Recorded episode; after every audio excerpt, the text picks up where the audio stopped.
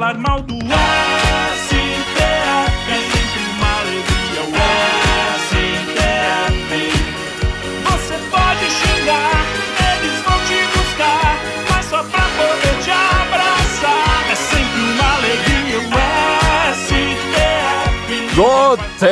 Morgen, Brasília! Estamos aqui de volta. Eu sou Flávio Morgenstern e você não é. Este, para quem não sabe, é o podcast do Senso em Comum. Neste podcast nós estamos certos. Se você discorda, você está errado. A natureza te oferece muitas oportunidades para estar errado. Uma dessas oportunidades é não perceber que o Guten Morgen já voltou. Então, muita gente, toda hora que a gente posta um podcast, aparece: Vocês voltaram! Finalmente! Demoraram. A culpa é completamente de vocês, porque a gente já voltou faz mó cara.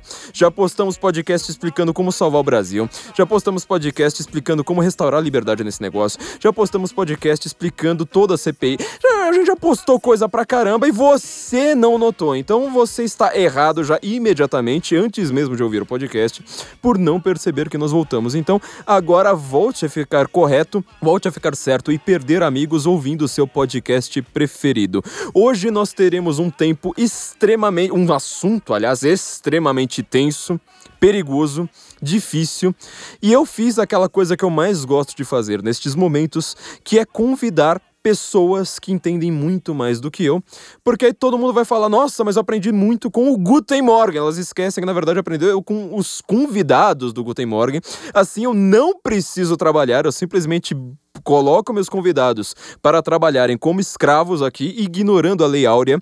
Os convidados falam tudo por mim e eu ainda saio como inteligente, tipo, nossa, olha que grande trabalho de vocês, adoro o trabalho de vocês, vocês são sensacionais, vocês fazem muito pelo país e na verdade tudo que eu vou fazer é ficar aqui tomando cerveja no estúdio. Então, dessa vez eu convidei, na verdade, duas convidadas. Ó, o programa mais feminino que nós tivemos até hoje, hein? O assunto vai ser o quê? Unhas, cabelos, luzes. Eu convidei mais uma vez nossa grande amiga a juíza Ludmila Lins Grilo. Ludmila, você tá aqui? Tô aqui, tudo bom, Flávio? Você tá com uma cara de quem tá. vai- Vai, vai tirar muito sarro de mim ainda, né? Então, Eu eu tava com uma piada pronta, eu acho. Ah, é. Não, estamos aqui pela segunda vez, né? Na próxima eu posso pedir música. Ah, é, pode pedir música. Ludmilla pode pedir música. Acho que eu coloquei Mr. Judge de- da, da- na última vez que veio aqui. Foi Justice for All. Foi Injustice for All do Metallica na introdução, mas a gente colocou é, o Please Mr. Judge do, na versão do Hugh Larry. Send Me to the Electric Chair. Eu lembro muito bem. Foi a única vez que eu tive uma juíza aqui, então eu, lembro muito bem. E eu tô também com a minha amiga Cláudia Piovesan. Na verdade, você tem um dos 200 nomes também ali no meio, né? Cláudia, MR, não sei o quê. Parece Carlos Eduardo de Freitas Rocha, né? Nosso grande colunista aqui, que ele, só de pronunciar o nome dele, a gente gasta meia hora aqui no, no, no, no- no, no podcast. É, tô aqui com a minha amiga Cláudia Piovesan, que é a organizadora do livro Inquérito do Fim do Mundo. O Apagar das Luzes do Direito Brasileiro. Cláudia, seja bem-vinda.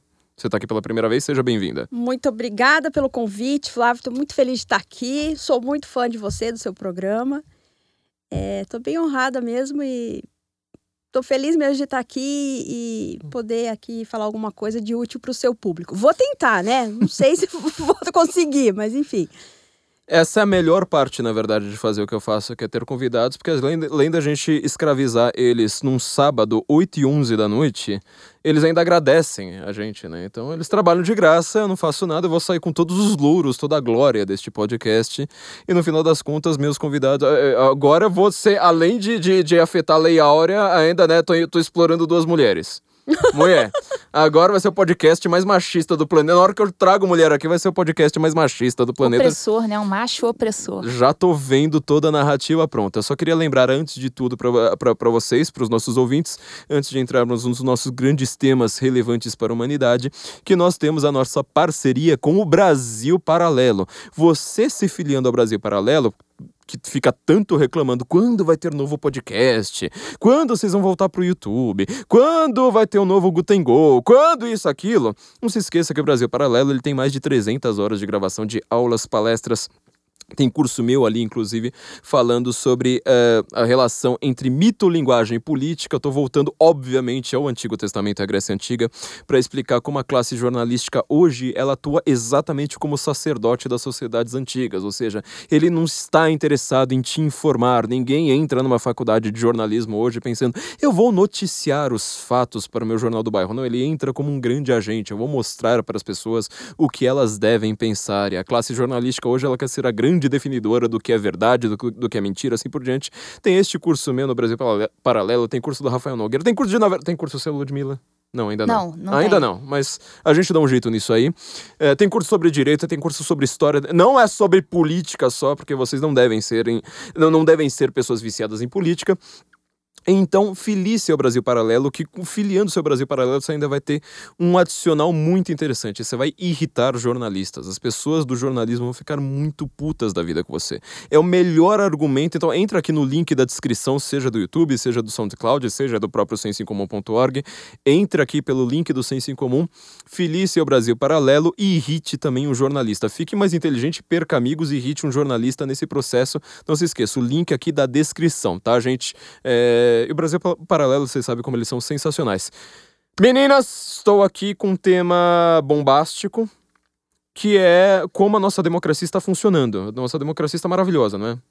As como é que é? As, As instituições instituições estão estão funcionando. funcionando, Estão funcionando. perfeitamente. Então, né? perfeitamente, está tudo em ordem. Nunca estivemos melhor. E é isso, né? Acho que era esse o assunto. É que eu sou novinha ainda, né, Flávio? Então. Não sei como que dá pra piorar ou pra melhorar. As nossas instituições estão funcionando maravilhosamente bem, por isso que nós podemos fazer esse podcast sem o risco de sermos presos antes até da gravação, não estou nem falando de quando ele for ao ar. É, nós podemos fazer isso com, com muita tranquilidade, porque nós vivemos num país livre, está tudo funcionando às mil maravilhas. Cláudia, eu queria começar, na verdade, com você, porque você é organizadora do inquérito do fim do mundo. E porque, em caso de prisão, ladies first, eu sou um cavalheiro, sempre aponto, inclusive vou lá, aponto o caminho para o camburão é, com toda a- educação necessária para este mistério. Cláudia, você foi organizadora do livro, que eu acho que boa parte dos nossos ouvintes conhece, mas quem não ouviu falar, compre. Tá aqui o link também da livraria do Senso Comum, livraria.sensocomum.org. Entra lá, compre seu livro Inquérito do Fim do Mundo. Vamos ter novidade aqui, inclusive, no meio aqui do podcast. Logo, logo eu anuncio. Mas, Cláudia, você organizou o livro baseando-se nessa frase do Marco Aurélio Melo, engano. Desculpa, Sua Excelência Marco Aurélio Melo, é, que chamou esse inquérito de Inquérito do Fim do Mundo. Você poderia comentar brevemente para quem ainda não, não, não, não sabe do, do, do que é este livro? Bom, na verdade, a frase não foi criada pelo Marco Aurélio ah, Melo, né? Mas ela já circulava aí pelas redes sociais algum, algum tempo antes, acho que desde o ano passado. E quando nós resolvemos já fazer o livro e, e dar um título para ele, é, eu, eu conversei com, com os, os autores e tal e coloquei essa, essa opção por esse nome, porque eu achei que já que um ministro da própria corte tinha utilizado esse, esse nome, Nós não seríamos presos. nós não seríamos presos, Ah, tá. né? Teve aí vários, vários, é, alguém sugeriu, ah, o inquérito do apocalipse, né? Teve, você lembra, Ludmilla, algum, algumas outras ideias que surgiram? Não tô- não tô Mas, as- acho que todo mundo acabou concordando com, com esse título, né? Até para evitar aí esse risco que você falou. E porque para gente que é da área do direito, é, realmente tudo que acontece nesse inquérito é, é, é muito chocante, né? Então, para nós dá essa sensação mesmo de que o direito acabou.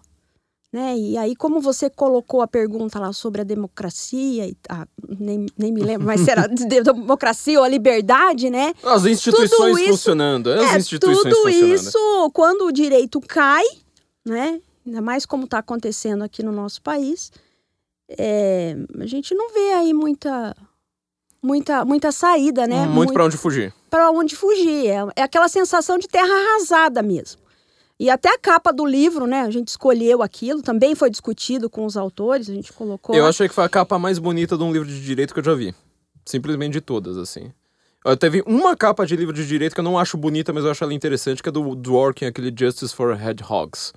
Porque eu acho interessante o, o porco espinho, mas eu não sei como é que ele é em português. É, se é justiça para porco espinhos, alguma coisa do tipo. Mas esse foi o primeiro livro com capa bonita do direito, né? Porque de- livro de direito tá sempre assim, uma capa marrom escrito de código de direito. É, sempre, é sempre uma, uma- alguma cor, ou, ou branco, ou preto, ou azul, e aí a- a- o título, né? É. Não, não tem desenho, não, não Chato tem pra nada. caramba. Pois é. O direito é, é, Chato pra têm caramba. essa, essa mania de serem polidos, limpinhos e assépticos, né? Então sempre tem aquela capa insuspeita, né? Preta e branca, com aquelas letras Times New Roman, né? Para não dar problema, para não gerar preconceito no seu leitor. Então o, direito tem essa tradição de, de ser eh, extremamente é, é, limpinho. é, Sempre a foto do, do autor também é sempre aquela foto assim que o cara tá pior que, que foto de passaporte, né? tipo, com aquela terno e gravata, uma cara assim, tipo. Aquela foto de estúdio, né? Com aquele braço cruzado, assim, um braço apoiando no outro, aquela cara bem séria, colocando ali o seu currículo, né? Os seus, os seus di- diplomas, os seus títulos, né? O direito sempre foi muito assim. Então, esse É, e- livro e aí tem essa característica coisa, de é. quebrar isso. É, outra coisa que nós queríamos é que ele, ele fosse realmente atraente, não para o público jurídico propriamente dito. Porque isso está afetando a vida de todo mundo, né? Está afetando a nação inteira. Então, a ideia é que ele tivesse uma linguagem acessível, né? não, não só para o estudante de direito ou, ou mesmo para o bacharel, mas que as pessoas que hoje estão tão ligadas na questão da política e do direito, né? Todo mundo fala que todo mundo conhece a escalação do STF, mas não, não sabe mais quem são os jogadores da seleção. E, e- e é verdade isso. E Então, a, a ideia foi essa, né? Ter uma capa atraente, um título e uns textos que fossem acessíveis sem fugir né, da- da- do, do direito e, e da lei.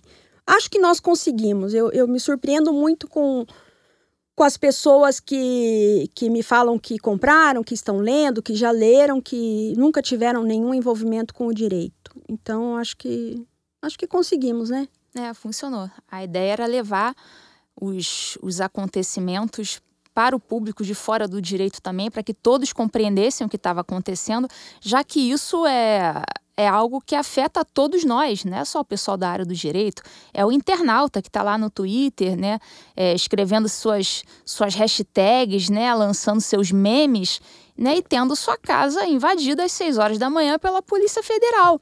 Então, é, esse inquérito ele, ele atinge a vida de qualquer cidadão que esteja exercendo a sua liberdade de expressão. E não só a gente teve essa ideia de levar essa, esse conhecimento ao público, né? a gente tentou usar uma, uma linguagem um pouco mais leiga, né? Justamente para todo mundo entender. Como o livro também teve essa finalidade de servir como um registro histórico dos acontecimentos. Né? Depois até vou, vou, vou pedir para a Cláudia contar como é que ela teve essa ideia, né? que veio do, do, do Fugling, como você chama, diz que a gente tem que É um chamar de Fugling, né? É, não existe V. V a- o nome V é da letra W em alemão, tipo Valita, Rottweiler. Agora, o, o V tem som de. É, chama FAL, é Fugling. É Acho que aí. todos nós aprendemos a falar Fugling por conta do Flávio. Muito obrigada, Flávio. Fiz alguma coisa de útil na vida Graças também. né? a você, eu aprendi a falar Fugling. Então, depois a Cláudia vai explicar como é que ela teve essa, essa ideia desse livro. Então, a gente resolveu também fazer esse registro histórico antes que né, alguém conte a história no nosso lugar e a deturpe. Então, conta pra gente aí, Cláudia, o, o- como é que surgiu essa ideia aí na tua cabeça? Bom, é, surgiu é, logo depois que o STF julgou, é, acho que era um habeas corpus, né? Eu não, me lembro qual que era a ação que tinha para tentar, é, enfim, arquivar, dar algum fim para esses inquéritos.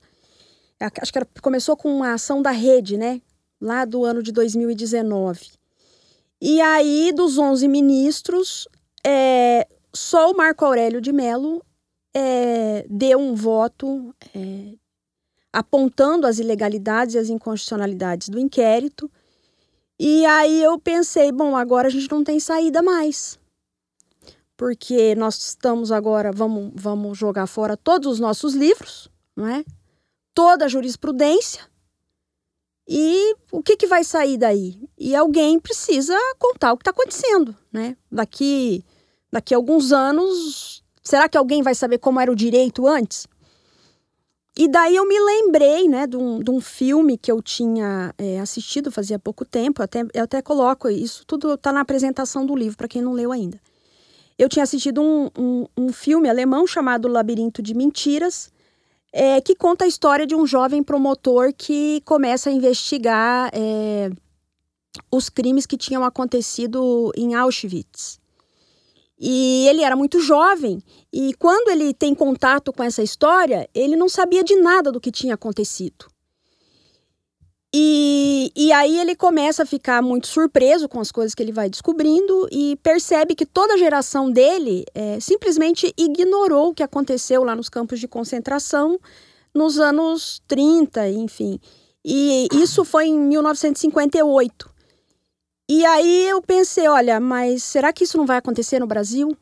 Né? Nós estamos vendo todas essas ilegalidades acontecendo e as pessoas estão se omitindo.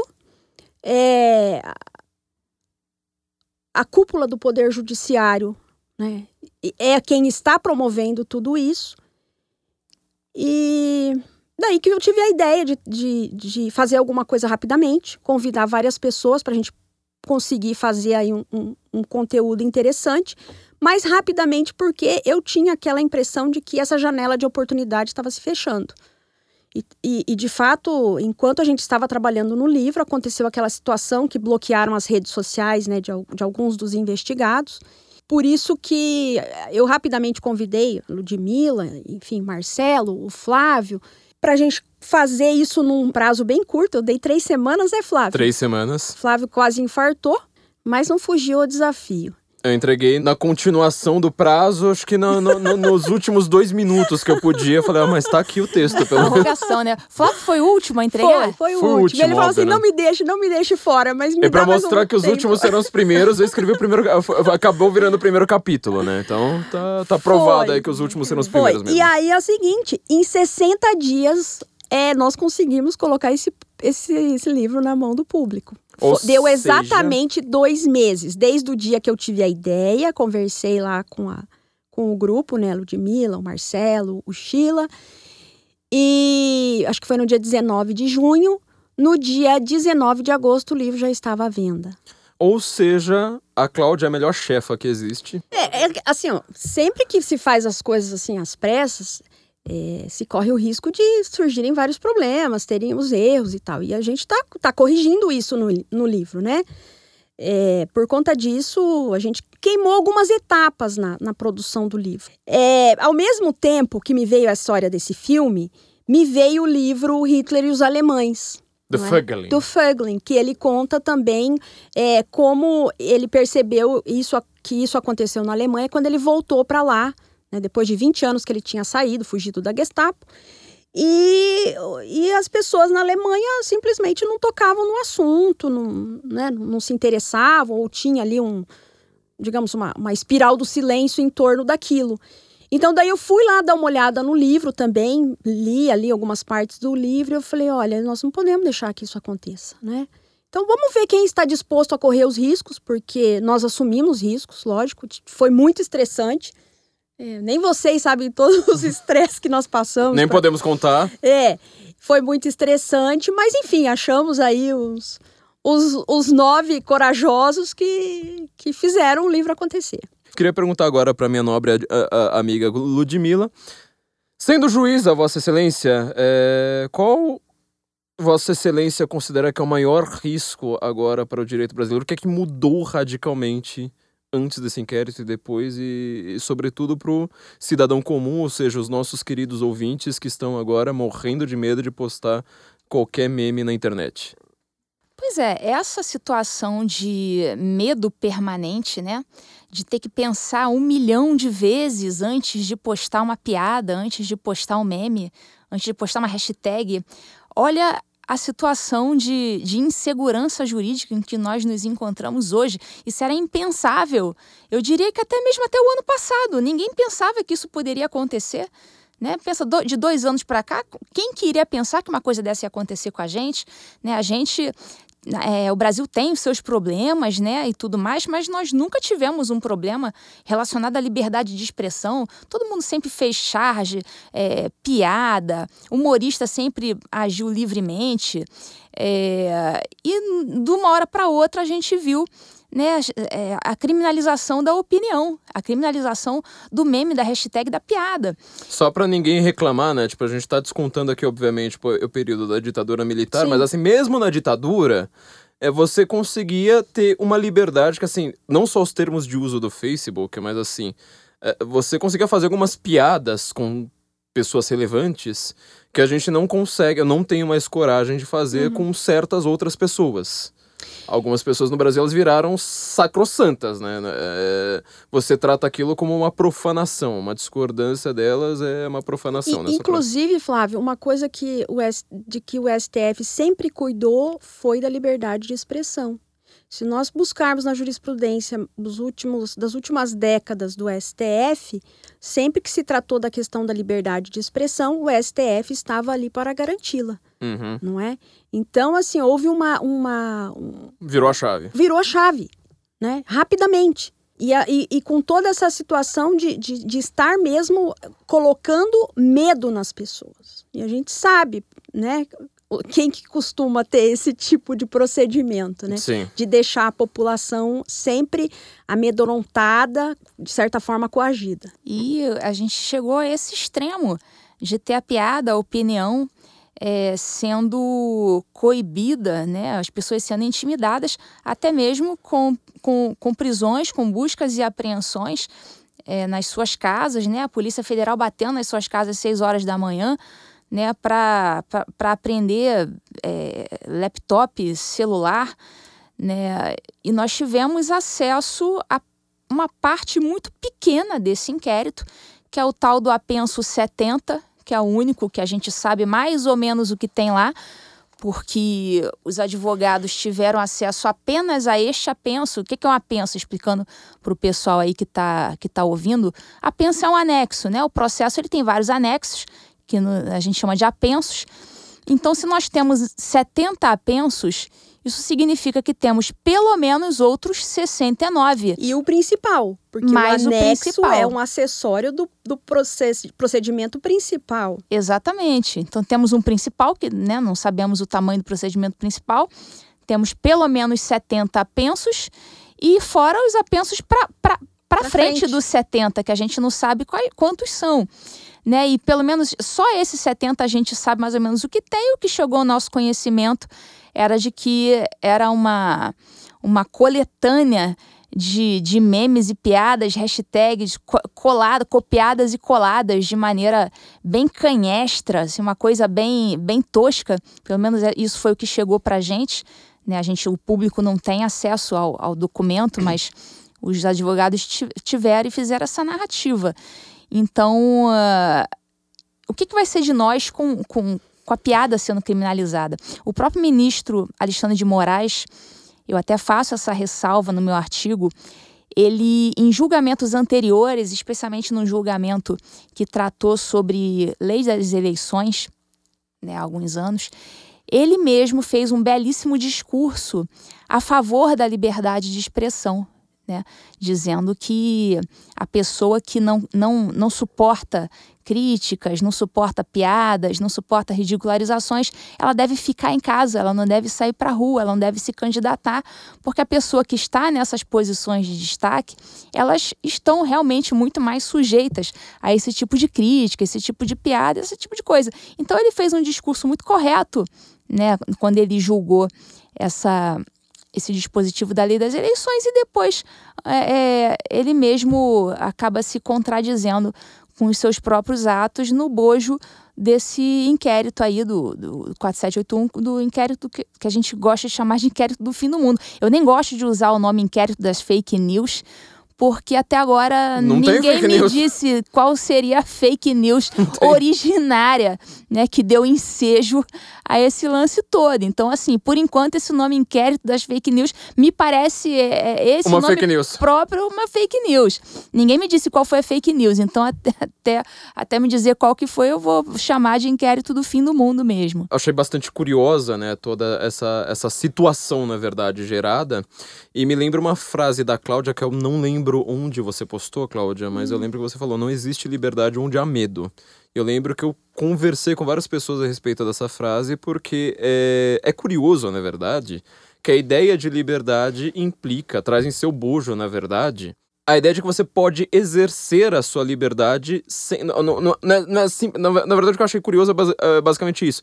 Não é só, ah, se você fizer uma piada, você vai ser preso. É a ideia assim, tipo, se eu fizer uma piada, será que eu vou ser preso? Quando a gente passou desse estágio do tipo, não, mas fazer piada sempre pude. Uhum. Pra de repente fazer, não, se eu fizer uma piada, eu não sei se eu vou ser preso.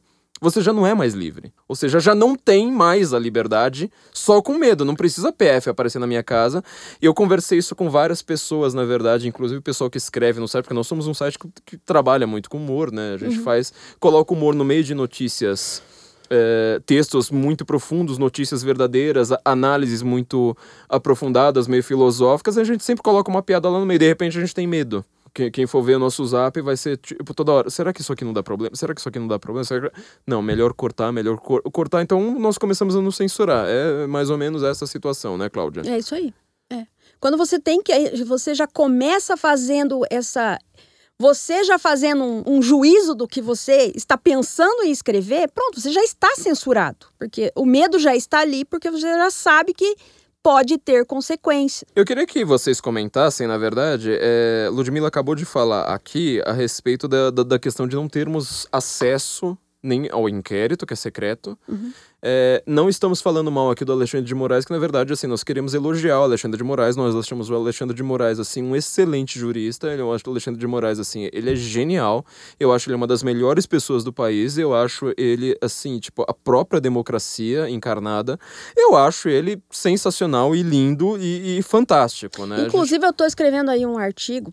Então, quem sabe um próximo livro. Ode né? Alexandre de Moraes. Estou citando o, o próprio, o próprio Alexandre de Moraes. O das Alexandre de Moraes. dele. Então, assim, mas é, é, isto posto que nós adoramos o Alexandre de Moraes e nós achamos que o próprio Alexandre de Moraes é o próprio Estado Democrático de Direito, ele escreveu um tweet no dia 1 de junho de 2020. Tá escrito aqui, ó, o gabinete do ministro Alexandre de Moraes informa que, diferentemente do que é alegado falsamente, foi autorizado integrar o conhecimento dos autos aos investigados no inquérito que apura fake news, ofensa e ameaças a integrantes do STF, ao Estado de Direito e à democracia.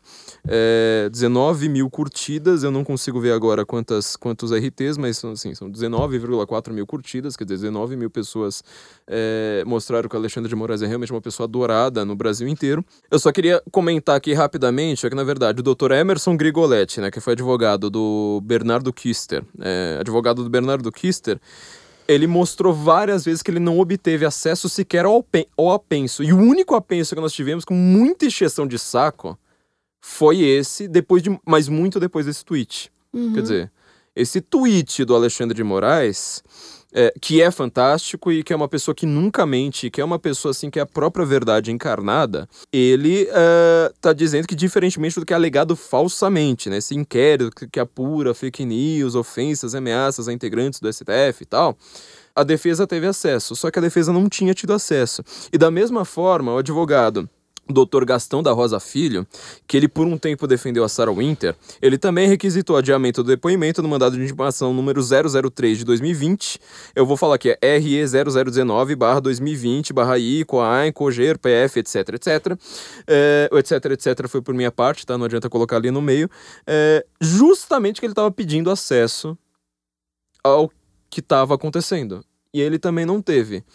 É, num caso como esse, o que, que nós podemos falar? Olha, doutor Alexandre de Moraes, Vossa Excelência Alexandre de Moraes, vós que sois mais sábio do que os mais sábios dos mortais, parece que tem alguma coisa aqui meio fake nesse, nessa, nessa história. Inclusive, eu coloquei também em outro texto, eu esqueci de abrir aqui, que a defesa do Luciano Hang também não teve acesso. E que pior de tudo, quando você entra lá digitalmente no, no, no processo todo, teve uma mudança ali falando, ah, é, nós liberamos o acesso no dia tal. Só que eles mudaram tentando dizer que foi no dia anterior. Isso tudo aconteceu.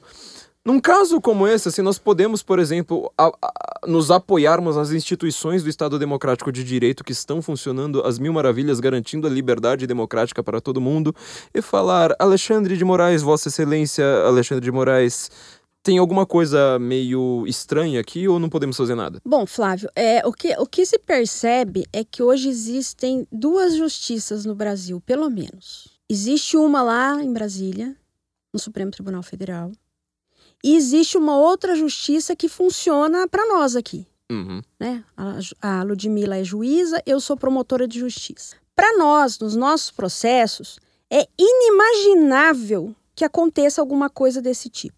Tá? Então, eu já participei de muitas operações. Tá? Agora, agora, inclusive, tenho.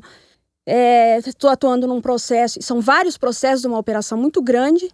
E a primeira coisa que acontece quando é deflagrada uma o cumprimento de algumas medidas cautelares, por exemplo, busca e apreensão, é, prisão temporária, prisão preventiva, etc. e tal, a primeira coisa que acontece é os advogados dos investigados correrem para o fórum, ou agora, né, antes era no fórum e ela protocolava, agora eles sentam no computador e já peticionam para o juiz pedindo o acesso imediato do conteúdo da investigação.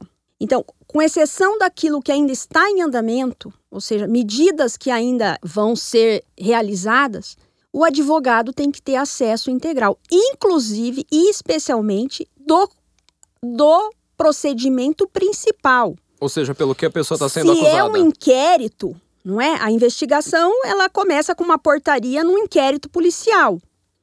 Então, ali é formado um procedimento esse é o auto principal. E deste auto principal saem aí os procedimentos incidentais, que são as medidas cautelares. Então, no caso de houver vários investigados, se houver conteúdo sigiloso de cada um, vão ser feitos tais anexos, tá? Por exemplo, vamos pedir a, a quebra do sigilo fiscal de alguém. Então, vamos fazer um anexo com a quebra de cada um, para que um não tenha acesso ao conteúdo sigiloso do outro. Mas o advogado, ele vai ter acesso, primeiro, aos autos principais e, segundo, aos incidentes que se relacionam ao seu cliente. E se houver interceptação telefônica, por exemplo, o Ministério Público tem que disponibilizar, num prazo razoável, todo o conteúdo das gravações que foram feitas e utilizadas naquela investigação.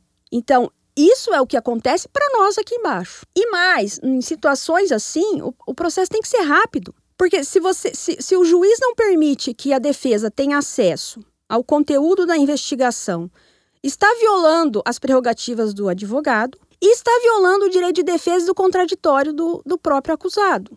E hoje a gente já tinha dado uma guinada tão grande no processo que a OAB chegou a criar aí um, uma leizinha interna estabelecendo uma investigação pelo próprio advogado. E lá no, no, no meu trabalho eu cheguei a ter advogado que peticionou né, num, num, inquérito comum qualquer, que ele queria insta instalar a investigação dele. Eu falei, olha, isso aí não está previsto em lei, né? E, e assim, se, se, se, puxar mais um pouquinho a corda, o, o, próprio STF vai falar que o, que o criminoso tem direito a isso. Só que daí na situação que a gente está vendo lá, é, está acontecendo exatamente o oposto. Então, o que é inimaginável para mim, para Ludmilla, para qualquer juiz, promotor, procurador tal, é o que está acontecendo lá. Então, a sua pergunta, tá, mas e agora? Cara, não sei. Ninguém sabe. Como a Ludmilla diz, é a pergunta do milhão. O que acontece hoje no Brasil é que estamos todos numa absurda insegurança jurídica. Eu fiquei com muito medo depois do estamos todos numa absurda insegurança jurídica. Eu gostei muito do... de uma elegância monumental. É, e, e, e, tem mais, assim. O problema não está só nesse inquérito. Tem muitas coisas que o STF tem feito que tem nos colocado todos em risco. Então, eu estou estudando agora a questão do STF que há crime sem lei, né? Que foi a, o julgamento lá do, do, da homofobia e transfobia. E eu até ouvi outro dia uma, uma live com o professor Ives Gandra que ele falava do tal do consequencialismo jurídico. Então, eles tomam essas decisões pensando é, na consequência, naquilo que eles querem fazer. É basicamente os fins justificam os meios, e daí não interessa o que vai acontecer depois, os desdobramentos daquilo. Então, no caso da criação desse crime sem lei, o que aconteceu já?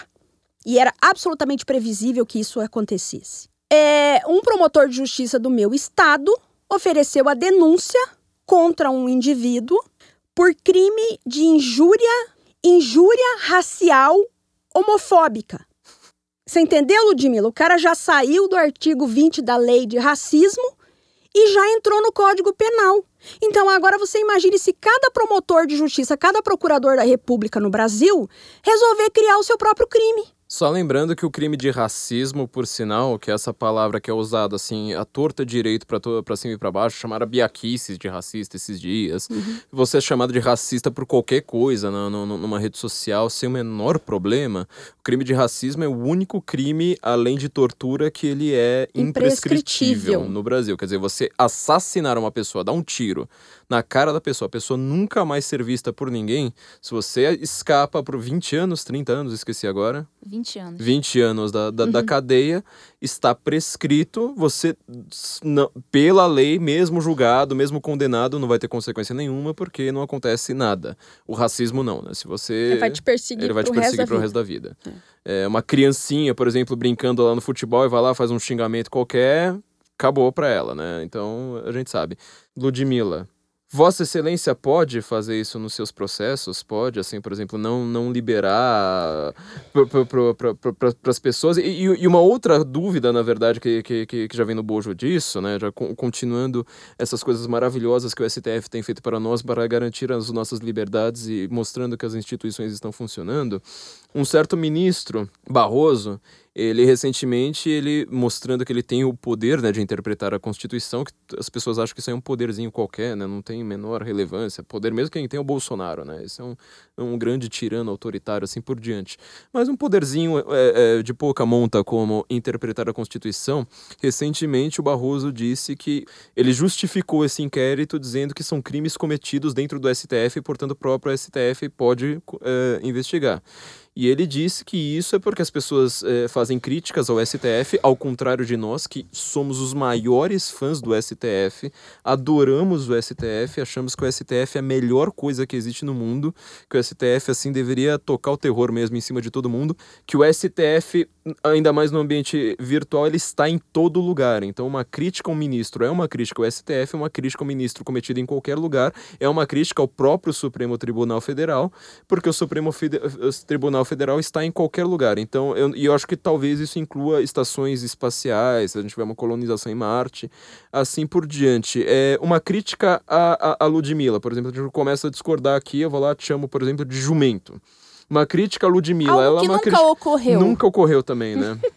nunca ocorreu porque as pessoas, sobretudo as pessoas de esquerda, são completamente contrárias ao machismo e a, e a, e a injúrias machistas. Né? São muito polidas. São né? extremamente polidas e educadas. Mas, assim, por exemplo, se alguém for lá criticar a Ludmilla, essa crítica é ao, ao fórum onde a senhora trabalha? É, é, é a, a, crítica ao próprio tribunal onde Vossa Excelência trabalha? Vamos lá, vou responder. Vamos por parte. Respondendo a sua primeira pergunta, se eu negasse acesso aos autos a um advogado lá na minha comarca, lá de interior, né, uma comarca simples, né? né? Lá não temos, não temos lagostas, não temos vinhos, né? Como é que é cinco estrelas? Eu nem sei, nem entendo isso. Vinho de. Eu não sabia que vinho tinha estrela, achava que era só hotel. Pois é, eu descobri essas coisas é agora. São, tem que ser, ter quatro premiações quatro internacionais. Premiações internacionais. Uma coisa assim. É, premiação, é, estrela, não sei.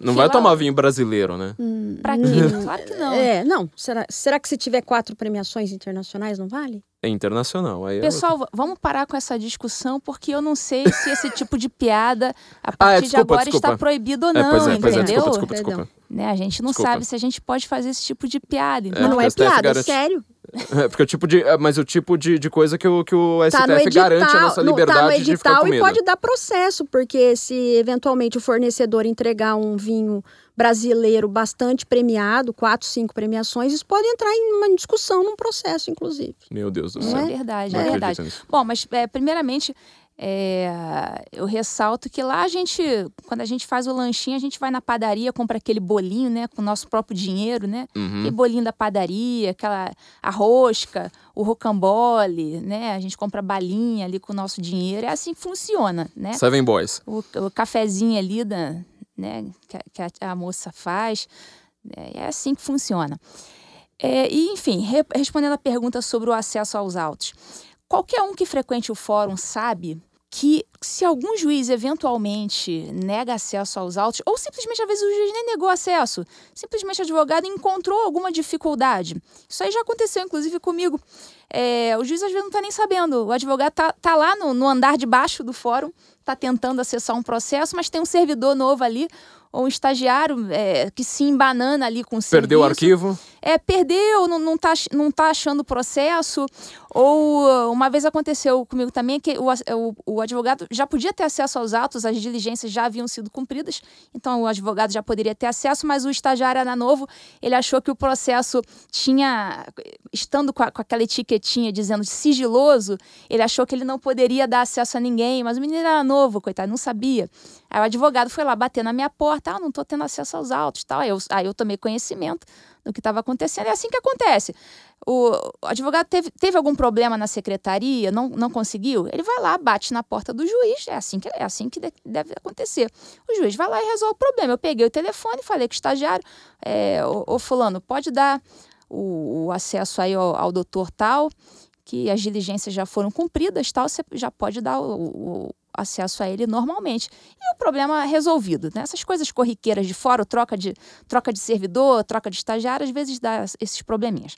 Mas digamos que eu uh, não quisesse realmente não quisesse dar acesso. Não, doutor, lamento muito, mas o não vai ter acesso. Olha, é na mesma hora, e aparecia lá uma comissão, né? Aqueles caras de gravata com aquele brochinho, né? Com aquele anel de formatura gigante no dedo, dizendo minhas prerrogativas. Tá acabando minhas... com a democracia. Tá acabando com a democracia, minhas prerrogativas. Os direitos humanos. Ia, ia fazer aquele banzé, ia vir televisão, ia ver aquela coisa.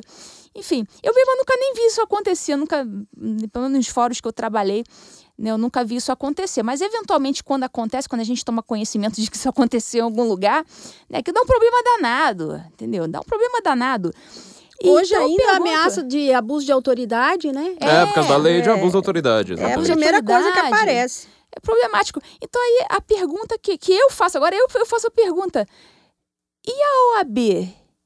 Por que, que lá na, na vara, lá né, humilde, lá de interior, vai a comissão lá de prerrogativas reclamar, entra com a representação na corregedoria, pererê, coisa e tal. Cadê essa atividade da OAB? Eu não vi, eu francamente não vi. E eles são muito aguerridos na defesa das suas prerrogativas. Tem lá o, o delegado de prerrogativas, eles chegam lá com aquele brochinho, aquela coisa toda, minhas prerrogativas, não sei o quê. E eu não vi. É, né, essa, essa, essa, essa defesa apaixonada que eles fazem pelas prerrogativas no bojo do inquérito do fim do mundo. Então aí é uma, aí é uma pergunta que eu nem vou, nem, nem vou responder, isso é uma pergunta que eu faço e deixo no ar para que o ouvinte né, pense por que motivo a OAB, neste caso específico, resolveu não ser tão aguerrida assim como sempre costuma ser né? E eu, e eu vejo, né, quem, quem trabalha no judiciário, quem trabalha na justiça como todo, frequenta os fóruns, a gente sabe que eles são aguerridos com isso. E nesse especificamente não foram. Eu não quero defender o OAB por nada no planeta Terra, porque a OAB, pelo menos, ela não tá prendendo as pessoas, é, mas assim, eu definitivamente eu não quero defender o OAB por N razões, mas assim, só para deixar bem claro, a OAB, ela afirmou Uh, não lembro se em nota como é que foi o negócio aí. Talvez uh, a, a, a, imprecisão aqui do que eu for, vou falar não é fake news, viu? Uh, ou sei lá, eles vão querer dizer que é fake news por causa de uma palavrinha que, que, que esteja fora do ar, fora do lugar. Mas o AB ela corroborou, vamos dizer assim, o que o Alexandre de Moraes, ou dizer, o que Sua Excelência Alexandre de Moraes, mais sábio do que os sábios, tinha afirmado sobre ter acesso aos autos. Depois ela voltou atrás quando percebeu que, na verdade, é... quer dizer, não estou dizendo que o Alexandre de Moraes não tenha dito a verdade, obviamente, né? Porque o Alexandre de Moraes ele pode ter dito a verdade só com, com problemas que, que aí é a metafísica que se entenda com, com, com, com ela própria. Ela voltou atrás e quando prenderam o Oswaldo, Oswaldo Eustáquio, que eu tenho um problema enorme para pronunciar o nome dele, não me pergunte por que eu não consigo pronunciar o nome dele sem, sem, sem, sem ler. O UOL, o UOL conseguiu falar que, na verdade, olha, tá tendo problema aqui, porque não tá tendo acesso aqui aos autos. E aí depois o UOL ainda conseguiu dizer que a OAB deu voz, né, um subprocurador da, da, da OAB, Alex Sarks, né, para comentar a prisão do Eustáquio, e olha o que ele disse, né, aspas, é óbvio, tanto pelo Código de Processo Penal quanto pela Constituição, que uma pessoa precisa saber o motivo da sua prisão. É, fecha aspas. E qual o prazo para isso? Uh, abre aspas de novo. Imediatamente o que vocês acabaram de dizer, né? O acesso à informação é até condição para a validade do ato. Ou seja, se alguém não diz por que, que tá tendo prisão, busca e apreensão, não sei mais o que, não dá para fazer. Fala, ué, mas que história é essa? O direito ao acesso nasce com a prisão, com o auto que, que constrange a liberdade. A pessoa não tem que esperar uma hora, duas horas, um minuto. Tem que ser dado acesso imediatamente disso, é, disse o advogado, né? Nós escrevemos no Senso em Comum, né? Para quem quiser ver, até o UOL e o OAB admitem abre aspas, perigosíssimo precedente, fecha aspas, em prisão pelo inquérito do. Aí nós não, não citamos o nome por questão de segurança, né? Do, de, de, de onde vem esse inquérito, preferimos deixar é, as liberdades claro. democráticas rolarem soltas sem, sem isso. Mas não que eu queira discordar, mas é, depois até o OAB, ou pelo menos foi um subprocurador do OAB, no UOL, eu achei isso uma notícia estrambólica. De repente, o UOL admitindo a verdade. Isso aqui, para mim, é motivo para um livro, né? Falo, gente, um dia que o UOL acertou, né? Falou, falou a verdade. É um relógio parado, né?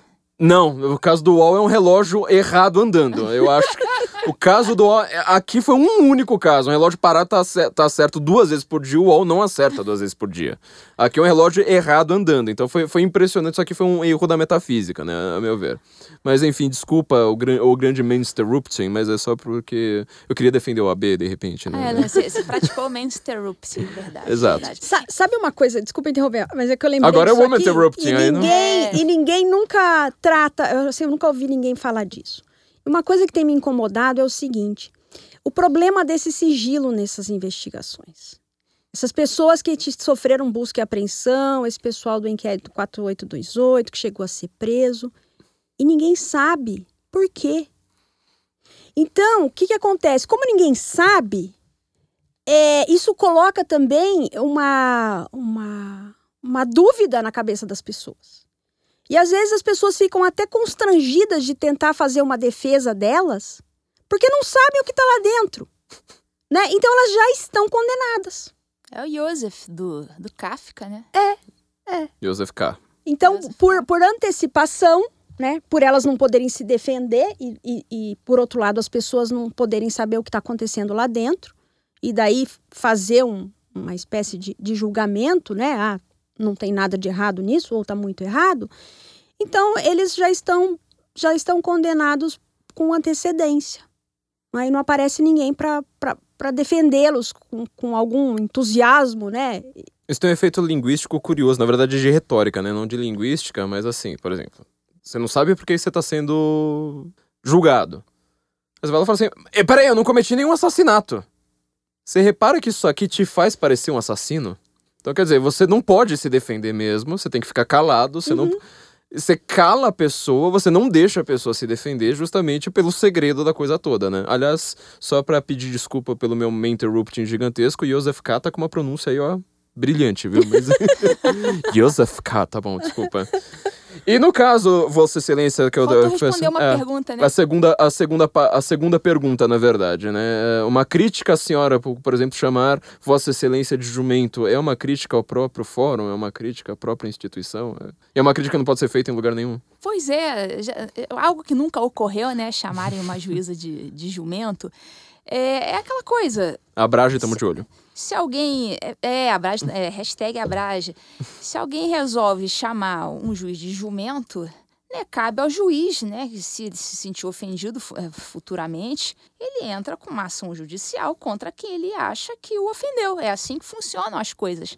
Né? Eu não vou proibir o sujeito, né, um, um sujeito que eventualmente chame os outros de jumento, coisa que nunca ocorre, claro, mas eu não vou proibi-lo de falar né, previamente, ah, não, você nunca mais poderá falar nada na internet. Você não tem mais direito ao seu uma- acesso, ao acesso ao seu Twitter, acesso ao assim. seu Twitter, né? Você não vai, você vai perder o acesso ao seu Instagram, ao seu Twitter. Isso aí é censura, porque a censura ela pressupõe que seja algo prévio, algo anterior né, a, a, a, algo que não se queira que aconteça. Então, se o, se o sujeito ele tem esse costume de ofender as pessoas, ele deve responder individualizadamente pelas ofensas que ele proferiu. Ele tem que ter o direito de falar. Se ele, nesse momento de falar, ele se excedeu aí sim ele vai pagar pelos seus excessos. Mas isso tem que ser feito sempre a posteriori, depois que ocorreu, e não previamente. Então, você é, cortar o acesso do Twitter de alguém, do YouTube de alguém, especialmente se a pessoa é um jornalista, é, trabalha com as redes sociais, a coisa se agrava enormemente. Né? E agora, voltando, ainda ficou uma outra pergunta sem responder que você tocou no assunto que é muito importante, a questão do, uh, da abrangência geográfica ah, das decisões. Vale na Marte, por exemplo. Acho, no momento, acho que deve estar tá valendo. Está valendo. Acho que deve estar tá valendo. Tá. O que, que acontece? É, existe um regimento interno do Supremo Tribunal Federal. Esse regimento interno ele é anterior à Constituição de 88.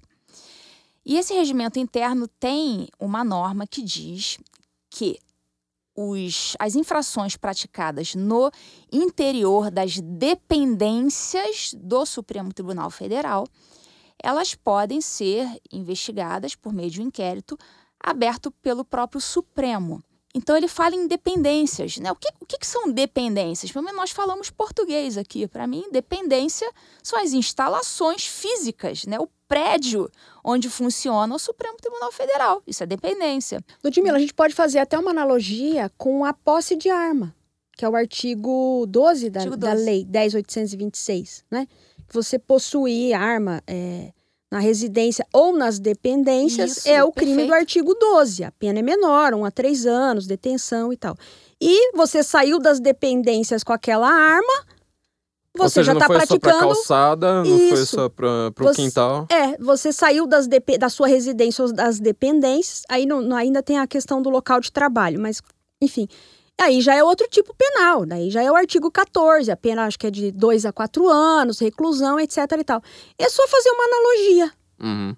Gostei. É, e, nem, e nem, nem, precisa uma coisa é uma coisa tão evidente não, não precisa nem ser do direito né para saber o que, que é uma dependência até eu entendi o que é uma instalação né todo mundo quem fala português minimamente entendeu o que, que é uma dependência mas o Supremo Tribunal Federal fez uma interpretação mirabolante e considerou... E corretíssima, e genial, né, e genial, brilhante. Estado Democrático de Direito à Mente, é, foi sensacional. Uma interpretação brilhante. E considerou como dependência todo o território nacional. Não então, foi todo o território nacional. Né, talvez estenda a Marte, né? Não, não foi. É, aí eu vou ter que discordar de Vossa Excelência, porque eles falam de virtual. Virtual. Ah, verdade, é, verdade, é, verdade. Virtual implica Japão, implica plataforma de petróleo no meio do Oceano Pacífico para agradar os libertários, implica lua, implica estação espacial, tudo. Tá tudo ali englobado. Então... Exato. Então, é... aí a gente vê que a, a intenção é justamente ter o controle de rigorosamente tudo que acontece no território nacional, ainda que não seja da sua competência. Porque, veja bem, acaba todo mundo, aquilo ali vira uma draga, aquilo é, acaba engolindo todo mundo, inclusive aquelas pessoas que sequer têm foro no STF. Então, acaba abarcando tudo. E a gente ainda tem, ainda tem um, um fator aí que quase ninguém fala mesmo essa norma que está descrita no regimento interno, que fala das dependências, mesmo essa norma ela não foi recepcionada pela Constituição de 88, porque a Constituição de 88 deu a titularidade da ação penal para o Ministério Público. E as investigações podem ser feitas, por sua vez, tanto pelo MP como pelas polícias. Então, a Constituição de 88, por si só, a partir do momento que ela entrou em vigor, ela fez, é, ela derrogou essa norma do regimento interno. E o Supremo Tribunal Federal, ele defende a Constituição, a Constituição e não o regimento. Exatamente. Bom, é, deveria, deveria defender a Constituição. A Constituição está, está supostamente acima do regimento, mas se Vossas Excelências decidirem, quem somos nós para discordar, certo? Exatamente. Então, uma norma que sequer foi recepcionada pela Constituição. Então, na prática, o que, que deveria acontecer? Mesmo se algum crime for praticado nas dependências físicas, nas instalações, no prédio do STF, mesmo assim, era para o Supremo falar. A partir da Constituição de 88, esta norma morreu. Não está Já mais era. valendo. Mas fez exatamente o contrário. Não só reviveu esta norma, que já era para ter morrido com a Constituição de 88, como a estendeu formidavelmente para todo o território nacional e virtual.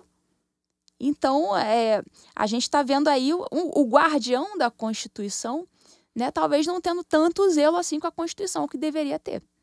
E tem, tem um- um- uma, uma outra questão. É, existe previsão constitucional para a polícia do Senado e da Câmara. Hum. Então, a poli- é, existe uma polícia que funciona lá no Legislativo. Não existe previsão para isso no, no Supremo Tribunal Federal. Então, significa o seguinte: que o Constituinte não quis isso. Uhum.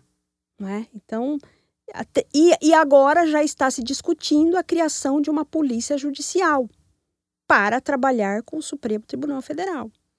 E essa polícia judicial ela vai poder atuar em críticas que se façam ao STF, por exemplo, a hashtag lá STF, que eu não vou dizer, mas STF, assim, tipo, ah, algum sentimento que seja criminoso. Nacional.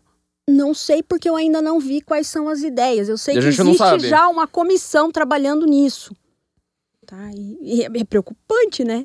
Que coisa maravilhosa. Eu queria, é, antes da gente prosseguir neste assunto tão é, otimista, tão maravilhoso para todo mundo, lembrar que nós temos parceria também com o nosso querido Instituto Borborema, lá de Campina Grande. Você ainda não foi em Ludmilla, tá? Tá, tá não devendo. fui, não Tá devendo também, ó. Tá vendo? Tá, tá, tá errado Mas, isso mas aí. ninguém me convidou, ué.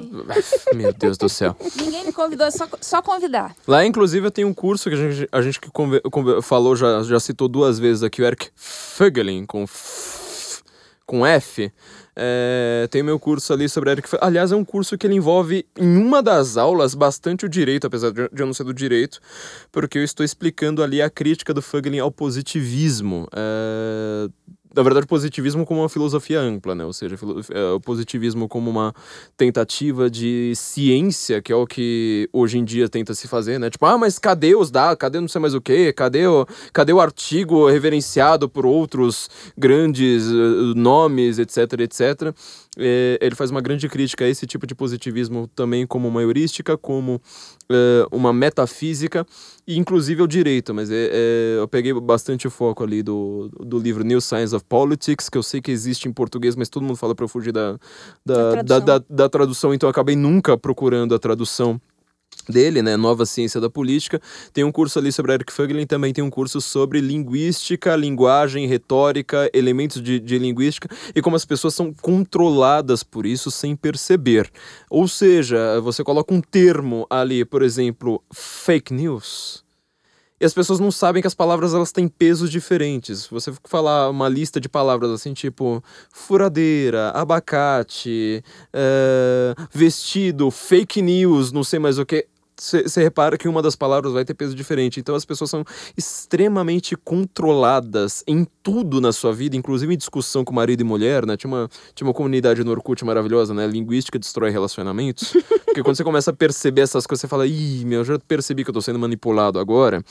É eu fiz um curso ali também com eles a respeito dessa questão de linguagem, controle de poder e como que a linguística foi extremamente in- influente. Então entra lá, institutoborborema.com.br, tem os meus cursos, tem inclusive curso do Taiguara de Direito, fantástico, é, pra gente comentar todas essas coisas. Bom, dito isso que eu falei sobre linguística, a gente precisa falar da coisa mais óbvia do que está acontecendo no direito no Brasil, que a gente está falando em crimes sem lei, que é o fato de jornalistas é, acadêmicos, professores e celebridades, sobretudo, né? Que nós vivemos um pouco numa celebridade, celebridadocracia, né? Elas jogam um termo e de repente todo mundo julga, como se aquilo ali tivesse na lei, né? Inclusive eu já vi até esses twitters aí de, de, de gente retardada querendo censurar os outros, falando fake news é crime, discurso de ódio é crime. Você fala, não, isso é uma fake news, porque não é. Mas estão querendo julgar. Como, como tá ficando essa situação para o direito brasileiro? Porque, assim, parece que o único que, po que pode julgar é o Supremo Tribunal Federal e suas 11 cabeças iluminadas, mas os outros não podem, os outros juízes, a Ludmilla aqui não pode, né, começar a julgar por um crime que ela fala, ah, não, mas isso aqui eu não gostei, vou criminalizar. Devia criminalizar algumas coisas, né? Carioca, por exemplo, poderia ser criminalizado, você não acha? Como fica pro resto? Fica, ah, vai ser isso mesmo, uma concentração de poder, não tem mais, mais nem congresso, só os nossos grandes queridos do STF. É, é eles, eles é como se tomasse realmente o poder executivo e o poder legislativo, concentrasse tudo, todos os três poderes nas mãos do poder judiciário. E não é, é nem no poder tá judiciário, tá né? Não é nem, é justamente. Mas apesar de que o, o, ativismo judicial ele pode ser praticado por qualquer juiz e é, é, frequentemente praticado por qualquer juiz de qualquer comarca de interior, de cidade pequena e tudo mais. A questão é que o, o STF, as suas decisões têm abrangência nacional. Então, qualquer decisão do STF que tem esse efeito erga omnes, o efeito para todo o território nacional, ele tem um efeito muito mais deletério. Agora, eu coloco até, eu sustento no meu artigo que o inquérito do fim do mundo não se trata de ativismo judicial. Tá? Nesse ponto, eu, eu sou, eu sou um, uma voz divergente de alguns outros articulistas. Eu entendo que, inclusive, o inquérito do fim do mundo ele é juridicamente inexistente. É ainda um defeito mais grave ainda do que simplesmente ser inválido. Né? É como se fosse uma escala na, no grau de gravidade da, das nulidades. Então, seria algo muito mais grave, seria algo que se, sequer existe no mundo jurídico porque não, não tem previsão em lugar nenhum aquilo ali que foi feito, aquilo ali não tem um substrato legal que o sustente. Então, eu sustento a inexistência desse, desse inquérito e acho que não é fruto de ativismo judicial. ativismo judicial ainda é, eu considero ainda algo menos é, menos é muito grave, mas é menos grave na escala das gravidades do que o inquérito do fim do mundo, que é algo realmente é, violador de de grandes é, liberdades do, do indivíduo. O ativismo judicial, nessa usurpação do, dos outros poderes, seria uma, uma, uma, uma, técnica criativa, ele vai ali criando é, argumentos, fundamentos que não estão na lei para tentar aplicar as suas preferências, os seus gostos pessoais no lugar da lei. Né? Mas não, não me parece que foi isso que aconteceu no inquérito do fim do mundo, não. Foi simplesmente algo, é, um, um monstrengo jurídico, né? algo que não tem substrato, e não foi, não foi fruto de uma interpretação.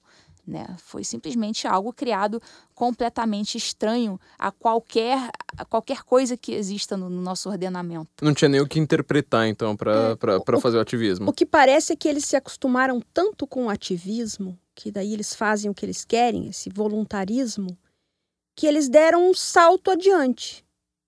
Parece que tem uma escalada. Uhum. Né? Então agora eles já, já foram além. Né? E já ultrapassaram isso. Mas com, com efeitos, né? Consequências muito nefastas.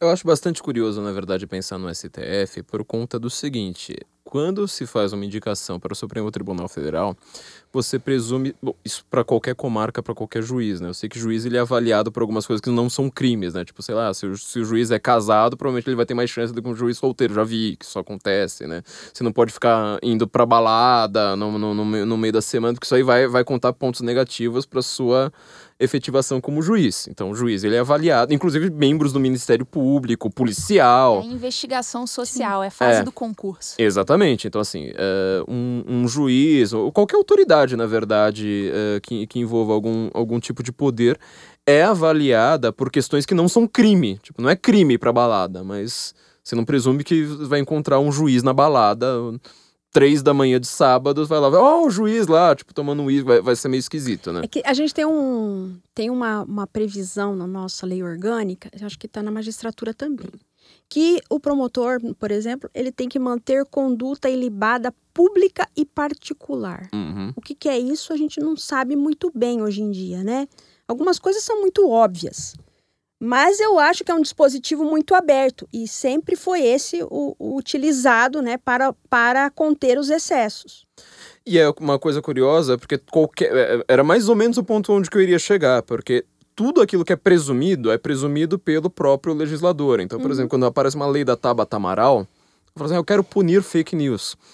Você tem que ver o que estava na cabeça da cidadã brasileira chamada Tabata Amaral. Esse é o problema dos termos abertos. Exatamente. Ou seja, é, o que a Tabata Amaral considera fake news, a Tabata Amaral, que ela leu em 1984 no clube de leitura dela e falou que aquilo ali é um reflexo do autoritarismo do Estado brasileiro, você fala, filha, é, você tem um problema de interpretação aqui, mas não é que é gritante.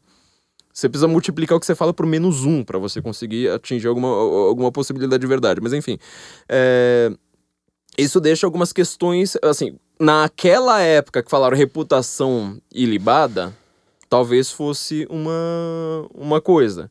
Hoje em dia, ninguém pode dizer, por exemplo, que o Alexandre de Moraes tem uma, eh, tenha um- uma única nódoa na sua reputação, né? Ele tem uma reputação mais ilibada do planeta Terra. Eh, o, o Toffoli, ele é a pessoa mais de reputação mais ilibada, assim, de, de- de- acho que de todos os seres humanos. É, sei lá, pode colocar lá qualquer um, Faquinha, etc. Eles têm a- a- as reputações mais ilibadas de toda a história da humanidade, mais do que Jesus Cristo, mais do que os santos da igreja, mais do que Buda, mais do que, sei lá, quem que a gente pode colocar aqui, tipo, como- mais do que qualquer pessoa, né? mais que Madre Teresa de Calcutá, eles têm essa reputação ilibada. Agora, a presunção que é feita para o Supremo Tribunal Federal é que essas pessoas têm reputação tão ilibada, mas tão ilibada, mas tão ilibada, que elas nunca vão cometer um crime. Porque a pergunta que eu fiz pra vocês desde o começo foi: e agora? O que, que a gente faz? Que a gente parece que viu algumas coisas nesse inquérito que elas estão, assim, meio esquisitas. E a resposta é sempre: não dá pra fazer nada. Porque você presume que alguém do, do, do- do Supremo, Tribunal Federal, Supremo Tribunal Federal nunca vai cometer um crime. Afinal, ele vai ser julgado pelos próprios amigos dele, as próprias pessoas com Os quem. pares. Exato, ele vai ser julgado por aquelas pessoas com quem ele tá lá. le- é, Olha o meu ato falho aqui, né? Falei, le- le- le- nin- ninguém ouviu o final da palavra, né? Isso aqui é o famoso Freudian sleep, né? Quando você fala mais do que você deveria.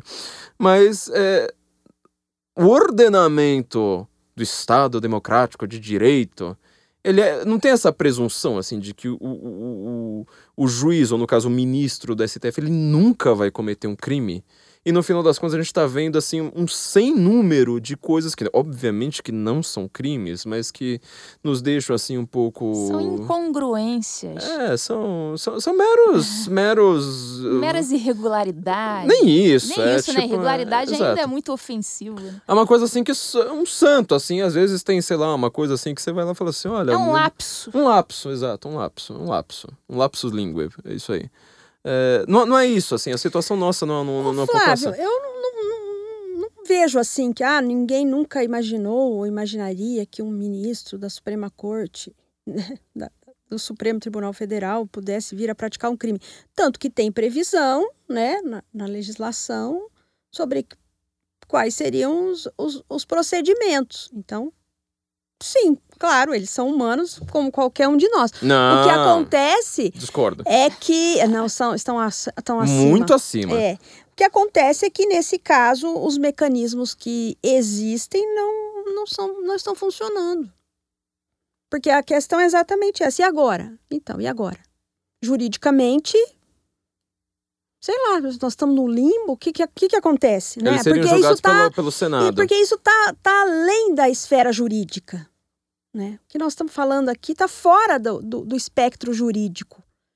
Ele está totalmente num campo político. E, e aí isso está fora aqui, né? Eu e a Ludmilla estamos tratando de direito, do, daquilo que é possível fazer dentro da lei e de processo. Agora, isso tudo aí já está já tá fora. Né? É, quantos pedidos de impeachment tem lá de, de ministros no, no Senado? Essa seria uma solução uh, completamente dentro né, da, né, do jogo jurídico. Mas a questão da política aí já pula fora do jurídico. A questão da política impede que esses procedimentos sejam apreciados. Então aí a gente não tem diante de nós um problema jurídico, não. A gente tem um problema político. E, e, e olha, 10 dos 11 ministros chancelaram tudo isso. Uhum. Né? E o Supremo Tribunal Federal, como você falou, ah, é, tudo cai no Supremo Tribunal Federal? Não, começa aqui embaixo, mas termina lá. Então a palavra final para tudo é deles. E eles já deram a palavra final deles sobre isso. Porque eu entendo como isso, isso para mim já está julgado. Né, eles vão voltar atrás e falar: não, tudo isso aqui está viciado de nulidade, joga fora, esquece, põe fogo em tudo que foi apreendido e. Apaga, não, não, não, não pode. Porque aí tacar fogo nas coisas que foram aprendidas aí complica, mas. Não, é, é documentação, né? Documentação é, pode é ser. CD, CD de gravação, de eventual interceptação telefônica, mas é, hoje é tudo digitalizado, então é só dar um, um, delete. deletar lá e apaga tudo. Eu, eles não vão fazer isso. né, conforme forem tendo, acontecendo as aposentadorias dos ministros, é, outros serão escolhidos para os seus lugares e tudo mais. E eu sempre enxerguei isso como uma, uma das formas possíveis dentro do jogo para reverter. Porque muitas vezes o voto proferido por um, por um ministro pode acabar influenciando um outro ministro. É, enfim, então, quem escolhe, quem faz essas escolhas para o Supremo Tribunal Federal é a figura do presidente da República. Né? Então, a, a gente, a gente espera que os próximos ministros né, escolhidos e sabatinados pelo, pelo Senado sejam ministros, né, que os próximos, o, o presidente atual e os próximos presidentes da República é, sejam pessoas que, que eles de fato conheçam profundamente os seus posicionamentos sobre as questões mais essenciais, saibam se esse, se esse, se esse candidato é ativista judicial ou não é. Isso aí é essencial para a gente saber, tem que saber como ele pensa na pauta dos costumes, já que a gente sabe que há ministros né, que estão na ativa que são extremamente progressistas, pró-aborto, ideologia de gênero, esse tipo de coisa. Então, as escolhas para o Supremo Tribunal Federal são de suma importância. É- Essa seria uma das alternativas para modificar a, a mentalidade de, de uma corte que, no momento, não está aparentemente é, refletindo os anseios do seu próprio povo. Então Mas estamos aí- pensando em aí- 50 anos aí, Mas né? aí é que tá o problema, é que essa essa essa corte né, tá dentro daquilo que se fala da tal da como é que é da com- julgamento contra majoritário? Como é que é, Ludmila, esse termo? É, uma corte que tem essa função contra Contra a majoritária. E eles estão lá exatamente para julgar contra a maioria da população. E eles Porque eles abertamente, entendem, né? eles entendem que os políticos, no caso o presidente da República e os, e os parlamentares, representam a vontade da maioria. E eles estão lá exatamente para representar a vontade das minorias. Então eles vão desfazer tudo que vier do- do- dos outros poderes. Minoria de 11, inclusive, né? Como se a justiça fosse refletida necessariamente em minorias. Exatamente. Ou numericamente, que eu já acho isso um erro brutal, né? Eu sou uma pessoa Daí já que a vai- gente viu um dos ministros falando em tira- tirania da maioria. E agora, consultando aí os livros, eu fiquei muito tempo sem, sem estudar constitucional, isso tudo, né? E aí eu pedi para ver uns livros dos meus estagiários, para ver o que, que eles estão estudando. E só se fala disso. Então eu acho muito difícil hoje substituir um ministro por outro e esse novo não tenha o mesmo tipo de pensamento. Uhum. Porque isso foi inoculado na- pelas universidades, nos concursos, é, enfim. Quem que, vai, quem que vai fugir disso? E quem que vai ter coragem de colocar alguém que não esteja nessa linha? É, ter quem fuja até tem, né? O É, difícil é achar, tem. é achar quem banque um, um É. ministro A gente sabe que tem, que esteja ali para seguir a lei, né? né? Feita por quem foi eleito pela maioria. Exatamente. Mas vamos, vamos torcer. Mas essa, essa seria só apenas um, um, um dos meios, né? Ele sozinho também não resolveria. Mas é algo muito importante, né? A escolha de um ministro do STF é algo que uh, o presidente da República, que esteja no momento de escolher um ministro do Supremo, não pode errar. Aí não pode ter erro nessa escolha. É engraçado porque eu ouvi muitas vezes que precisamos de um presidente formado em economia, que entenda de economia, não sei mais o que. Eu nunca ouvi um presidente que entenda de direito, que, que, que entenda das questões jurídicas envolvidas, etc. E nós, eu, modéstia à parte, eu acho que no, nós nunca tivemos, desde, de, desde a velha república, Uh, quer dizer, na velha república foi o último momento, depois, desde o Estado Novo, nunca mais tivemos uma pessoa que entendesse minimamente de direito, né? Então, é, essa, minha, é, essa minha análise. Este é o maior risco jurídico pra, para o Brasil hoje, é este inquérito? Quer dizer, não estou falando que, que o STF, etc, etc, já, já, já, já entenderam a, a ideia, mas... Risco jurídico... Eu entendo que esse inquérito. Uh... Eu acho que ele, ele, ele tem esse aspecto simbólico. Uhum. Sim, concordo, muito forte. Concordo. Entendeu? Por isso que o livro chamou Inquérito do Fim do Mundo, o apagar das luzes do direito brasileiro. Porque ele é um símbolo. Uhum. Né? Lógico que ele não vai ter capacidade de alcançar todo mundo e punir, sabe-se lá o que vai acontecer. Mas aí é que tá, o medo já está implantado. Uhum. Né? Sim. Sim, concordo. É, esse, e a gente não tinha nada parecido até então. E isso está atingindo a, a, todos nós, ao internauta que está ali todo dia, né, postando seus memes, suas piadas. Então, uh, é aquela velha frase, né, que a, a liberdade, como é que diz? É, o preço da liberdade é eterna, eterna vigilância. vigilância. A gente acha que a gente chegou num patamar democrático, essa palavra que você adora, abre aspas, né? Um patamar democrático, de liberdades, em que a gente não precisa mais se preocupar porque a gente já atingiu esse estágio e a partir desse momento a gente não tem como retroceder. Tem como retroceder, sim. Tem e retrocede um mês, de um mês para o outro. De um mês para o outro, exatamente. Ou de um chinês comendo morcego para o outro. É... Justamente. Exatamente. Então, é, é aquela vigilância. Em algum momento, essa vigilância ela se, ela se, ela se, se enfraqueceu e isso aconteceu. Essa, essa tragédia se abateu sobre todos nós. Mas... Essa, essa questão da pandemia também tem muito a ver, né? Porque a gente está vendo um monte de, de ordens absurdas sendo dadas. Né? Faz isso, não faz aquilo. Não são ordens absurdas, são pessoas que são muito maiores do que nós cuidando de nós por nós mesmos. São muito anjos. Bem. São anjos, tipo Moisés, o Dor. São do, todos anjos. São, Eu acho tá, que são anjos. são anjos. Mas ninguém pode questionar. E se questionar, sabe que. Sabe qual vai ser o resultado. Uhum. Não é? Eu, eu, vocês estão falando desse negócio de piada e desse negócio de ordens da pandemia. Eu pensei numa piada muito simples que eu iria postar no meu Facebook, que iria dar um problema desgraçado. Que eu falei assim: não, mas é, olha só, a piada era é, até sem graça, de tão simples, né? É, eu acho que, que máscara tem que proteger mesmo o queixo.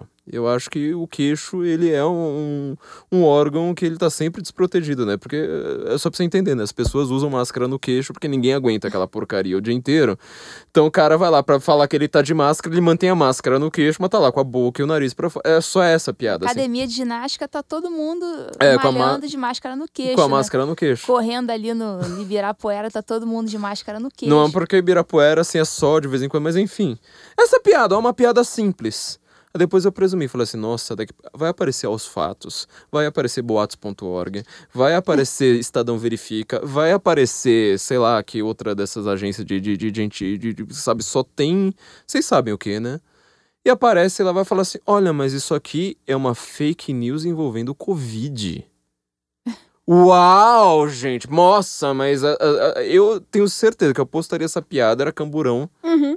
tipo, uma hora depois era derrubar a conta, é falar, não, agora pega o seu trabalho aí de cinco anos aí que você, seu, cinco anos, caramba, né, oito, Gato sei lá. escaldado, né, Flávio? Você sabe muito bem que quer fazer uma piada e, aí a... e os analfabetos funcionais levarem a sério, né? Não, pois é, sem contar os analfabetos de fato, né, porque as pessoas, elas têm um vocabulário que você fala, cara, sério, você acha que você vai conseguir fazer uma, um, um argumento retórico com um vocabulário desses? Sério, não dá também, né, os mal intencionados, esse tipo de, de, de, de coisa. Então, é, enfim, a gente tem é, uma situação de medo frequente, né? O medo. Eu acho que o medo é o sentimento de 2020, vocês não acham?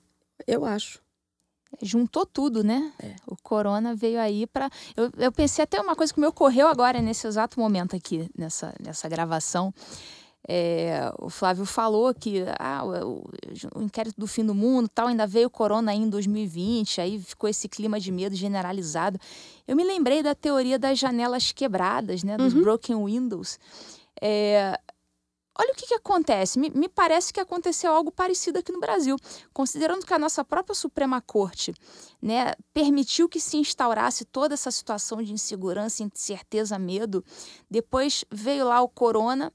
E o que, que fizeram as outras autoridades? Começaram a agir exatamente da mesma forma né, violando a Constituição, violando a lei, a coisa vai se estendendo como uma bola de neve e de cima para baixo, do STF, que está lá em cima, em Brasília, para baixo, nas, nas, é, nas, nos estados, nos municípios, a coisa vai, vai, vai descendo, a bola de neve ela vai aumentando. Então, me pareceu que esse, esse clima de quebra da legalidade todo é, criado pelo Supremo Tribunal Federal e foi intensificado pelo corona por outros agentes que simplesmente estavam naquela sentindo aquela atmosfera de ilegalidade e simplesmente foram agindo de forma mimética. Então cria-se todo um ambiente de ilegalidade, mais ou menos como acontece com, com a teoria das janelas quebradas. Você chega naquela cidade, está aquela cidade feia, mal, mal cuidada, aí tem um crime daqui, não, não é coibido, acontece outro crime ali, vai todo mundo agindo daquela forma criminosa, daquela forma descuidada com a cidade, e mais ou menos isso que aconteceu com o Brasil esse ano, me parece. É um broken windows é, em escala nacional.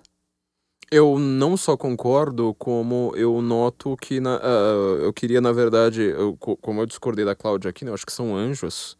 Esses grandes políticos que estão cuidando da nossa vida por nós, nos proibindo de sair de casa, porque é, acabou, sobretudo, a ideia da presunção de inocência, né? Se você sai na rua, ó, tô aqui, sa sai na rua, sai na rua, uhum. Aí. Eu já sou um criminoso que eu tô matando as pessoas. Genocida. Que eu tô. Eu genocida, porque eu, eu, eu tô saindo na rua e meus germes e tal, né? Cê, é, acaba a presunção de inocência. A não ser que você esteja sentado no restaurante. É, sentado no restaurante é outra parada, né? Aí porque... é outra coisa. Ou, ou, ou andando... andando... e comendo alguma coisa, né? Isso. Tomando uma água, enfim, aí pode. Fumando. O que eu acho mais legal é o fumando, porque o fumando você ainda cospe, você solta a fumaça que veio lá do seu pulmão e ela fica no ar. Aí, tipo, não, tudo bem, né? A pessoa tá fumando, por isso que ela tá sem máscara. Então. É, é um dependente do tabaco, né? É, não, eu acho que eles não estão nem aí. Mas, mas, o que eu queria, na verdade, assim, elogiar a estes anjos que cuidam de nós por nós mesmos é a criatividade dos caras para criar decreto. Porque, assim, é um decreto assim, tipo, não, agora a gente vai fazer rodízio por CPF.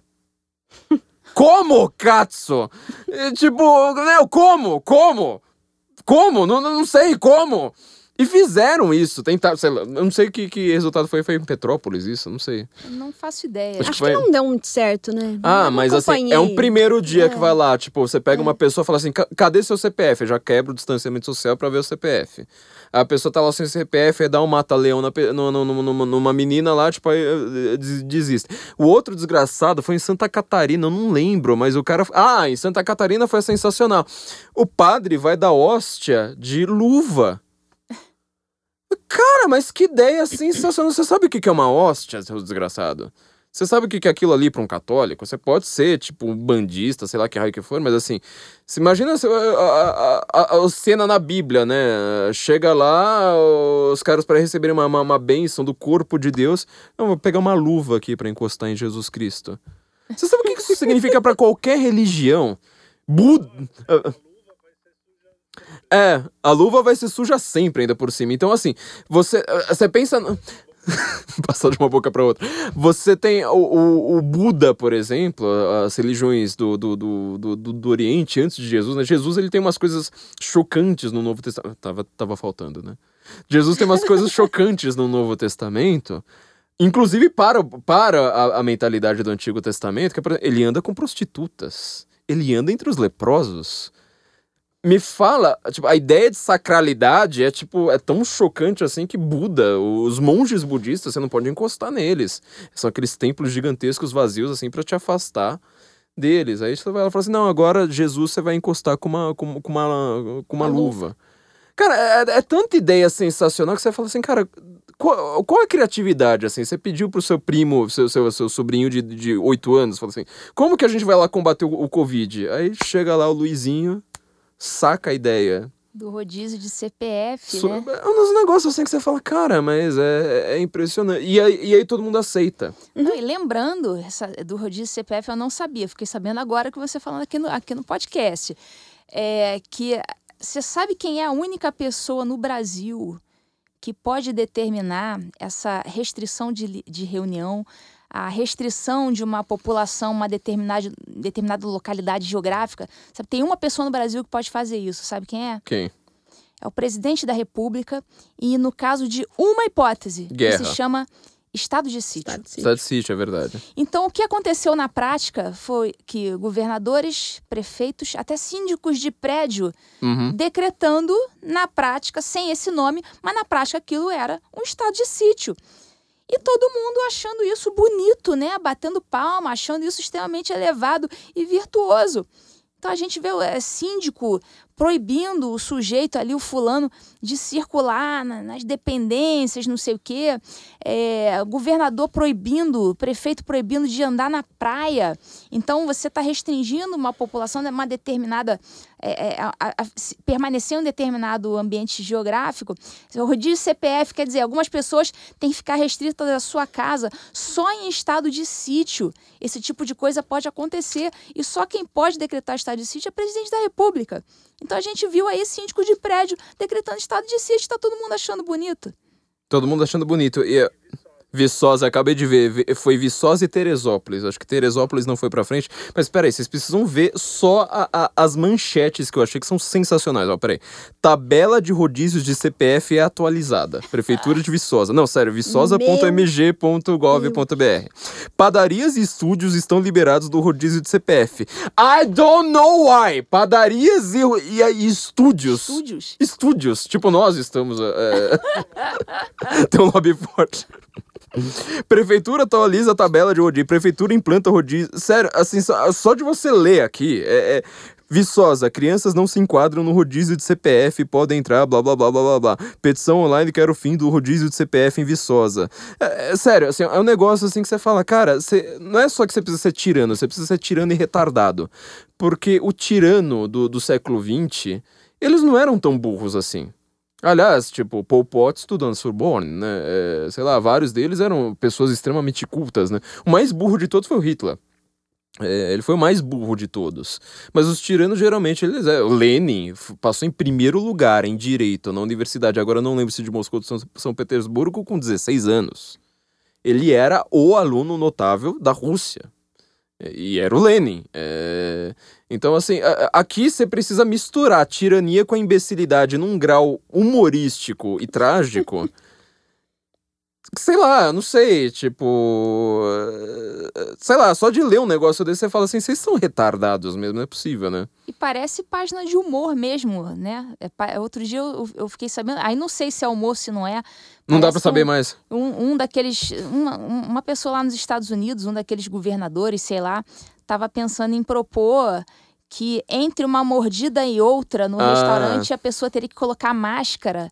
Então, não sei, já não sei até que ponto aquilo, isso, isso é Então, humor ou não é. Isso foi um tweet, nós fomos. Acho que isso aqui é outra exclusividade nossa aqui do Senso Isso, em isso Comum. é fake news? Isso aconteceu? Não, não, não, ou não. foi verdade? Não, Senso em Comum aqui é, é o site pra você verificar esse tipo de coisa. Deixa, eu- deixa eu procurar aqui, ó.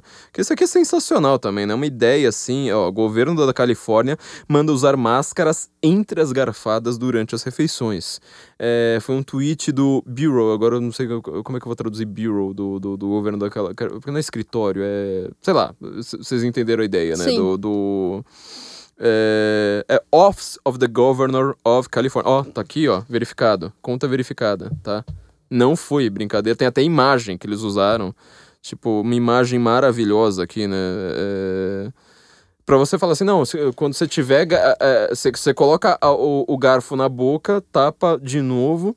E aí, o que é mais Mastiga. sensacional, mastiga com a, com, com a máscara fechada, né? É, isso é recente, viu? 3 de outubro, não foi lá atrás. Foi, foi agora, neste mês, né? De outubro. Sim. E o que é mais legal é que eles falam, evite encostar na máscara.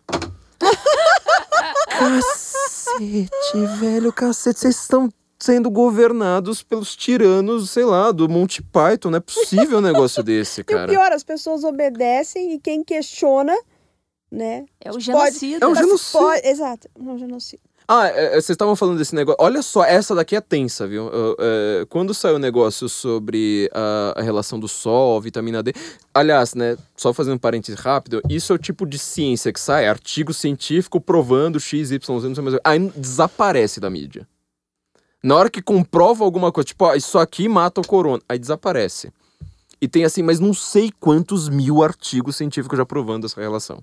Tipo, calor afeta o Covid negativamente. Vitamina D afeta negativamente. Ou seja, tudo aquilo que for quente, tudo aquilo que tiver vitamina D vai prejudicar o Covid. O vírus não consegue mais ser tão letal assim. Aliás, é por isso que o Brasil não teve essa curva desgraçada, porque nós somos um país quente e nós, enquanto que a Europa estava lá no preocupado com o inverno, a gente tava com o verão, enfim. E o nosso, nosso inverno nem foi, não foi frio, né? Não foi muito no Paraná rigoroso. não foi. E olha que você está no num dos estados mais frios do, do, do Hum, país. É, é, imagina, sei lá, no, no, interior do sertão. Lá o problema, na verdade, é ah, o atendimento médico. Porque a própria cidade, você está lá no interior do, do, do sertão, você tá mais protegido. Aí eu fui lá, pensei num- num- numa frase. Pensei numa frase sensacional. Eu falei assim: olha, se a gente tivesse colocado os velhos para isolar a população e botar os velhos para tomar sol, aquela velha questão de botar os velhos para tomar uma hora de sol por dia, teria morrido muito menos gente de Covid. Um fato da vida, um fato científico. Tipo, coloca os velhinhos, tipo, ah, isola a população. Já que você quer fazer lockdown, fala assim, tudo bem, eu aceito o lockdown, mas assim, ele tem que ser temporário e ele tem que ser com fim objetivo, não fim assim, tipo, olha, eu não gosto de você, então agora eu vou fazer rodízio de CPF. Tem que ser com fim objetivo. Cientificamente, você coloca os velhos pra lá, eu tô salvando vidas com uma frase dessa. Você repara que essa frase eu teria conta bloqueada, seria considerado fake news, e aí aparece todos esses, esses sites na hora de me citar toda hora, ah, espalhador de fake news, morte sobre Covid, não sei mais o que. Aí é. Tá vendo? É, a gente tá no mundo doido. Imagina como é que essa, como é que tudo isso que está acontecendo agora vai ser lido daqui a 20, 30 anos, quando de repente se descobrir que se colocasse os velhinhos na rua para pegar o sol, eles não teriam adquirido Covid ou teriam se curado. Né? Quem é que vai responder por essas mortes que aconteceram? Aquela orientação que a gente já né, viu que é inteiramente equivocada do é, espere ter falta de ar em casa, espere quase morrer para procurar o hospital, A gente não pode nem citar quem foi, né? Porque aí nós é que somos os genocidas. né? Então, imagina da- daqui a algum tempo, né, quando tudo se tornar mais claro, né, quem é que vai responder por isso que aconteceu, né? Os entusiastas dos vírus. Eu vi ontem um vídeo em que aquela ex-atriz ou atriz, não sei, Jane Fonda, Jane Você Fonda. viu? É, ela... Também tá no censo, Ludmilla. Tá você devia ter lido o censo antes de, de ter vindo pra cá, ó. Inclusive, os pingos nos is, vou te dar uma bronca aqui no pessoal da Jovem Pan, tá? Que já não é a primeira vez que isso acontece. O pessoal do, do- dos pingos nos is, eles foram lá não só. É, inclusive a foto que a gente achou dela, né? Isso aqui foi, foi obra do Léo, mas a, a foto que ela, ela fazendo yoga em casa tá maravilhosa. Deixa eu ver se abre esse negócio aqui. A internet tá uma porcaria. É, o, o pessoal dos pingos, ó, que foto linda. É, eles citaram o primeiro artigo aqui, o primeiro parágrafo, é ipsis literis, e não deram a fonte, tá? O pessoal dos pingos, pô, por favor, né? Mas nós somos brothers, velho. Se vocês falarem, ah, então, saiu no censo. Falo, ah, então, tá, saiu no censo, pois é. Mas não, eles citam ipsis literis, não citam a fonte, mas tudo bem, desculpa. Eu tô numa interrupting total com a, com a Ludmilla. aqui. Não era só isso, era só para lembrar que eu, eu vi esse vídeo ontem da Jenny Fonda dizendo que né, o coronavírus era, Um era blessing, algo não. maravilhoso Eu fico- eu- para a esquerda. Então ela politizou né, o vírus. vírus né, em prol do espectro político que ela professa, que é lamentável. Eu fico pensando na vergonha daqui a uns anos. Não tem umas coisas que a gente faz e passam, sei lá, umas décadas e aí, putz, que vergonha. Até o penteado, né? É, o Você penteado. imagina Sim. daqui a uns anos. Aquela calça que tinha uma calça de lycra que vinha até o pé, esqueci como é que chama aquele, aquele negócio. Então, o conga, uma coisa dessas, né? É, aí você fala, meu, aquela época, olha as coisas que eu fiz, olha o que eu falei, que eu postei em rede social. Porque É- agora o pessoal já tá saindo pra rua, né? Os Corona Lovers. Os, os, Ah, o Atila pessoal, mandou. O pessoal liberou. que, que, que ficou em casa agora tá saindo pra rua, mas tá se colocando acima dos outros que saíram, foram cuidar da vida, né? Antes. Mas eles ainda estão se achando num, num patamar superior, porque os outros ficaram seis meses colocando a vida das pessoas em risco, né? O Atila falou pra sair com cuidado, né? E agora Uhum. tá todo mundo falando que de repente o Atila. Porque o Atila acertou tudo também, né? Outro cara assim também que virou comendador agora de São Paulo por obra do Caio Miranda, salvo engano, o- vereador do DEM, né? Esse partido que tam- também só tem gente sensacional. Acho que nós fugimos totalmente do assunto, não ah, foi? mas dane-se. Não, mas a- o assunto agora foi esse mesmo, né? Porque, enfim, né, a gente. Não, Mas é a questão é o medo. Na verdade, É, acho que o o nosso grande assunto é. agora é o medo. o porque, aliás, o Atila, acho que eu, já que eu tô falando do Instituto Borborema, né, meu curso sobre o Eric. Fögling, é, no, no Instituto Borborema, apesar de ser escrito com V. É, o meu curso é uma crítica ao positivismo, inclusive como a, a ideia, né, de, de uma possibilidade de conhecimento ali. E o, o Attila, eu acho que ele merecia ser o anti-exemplo de um curso, assim, como não fazer ciência.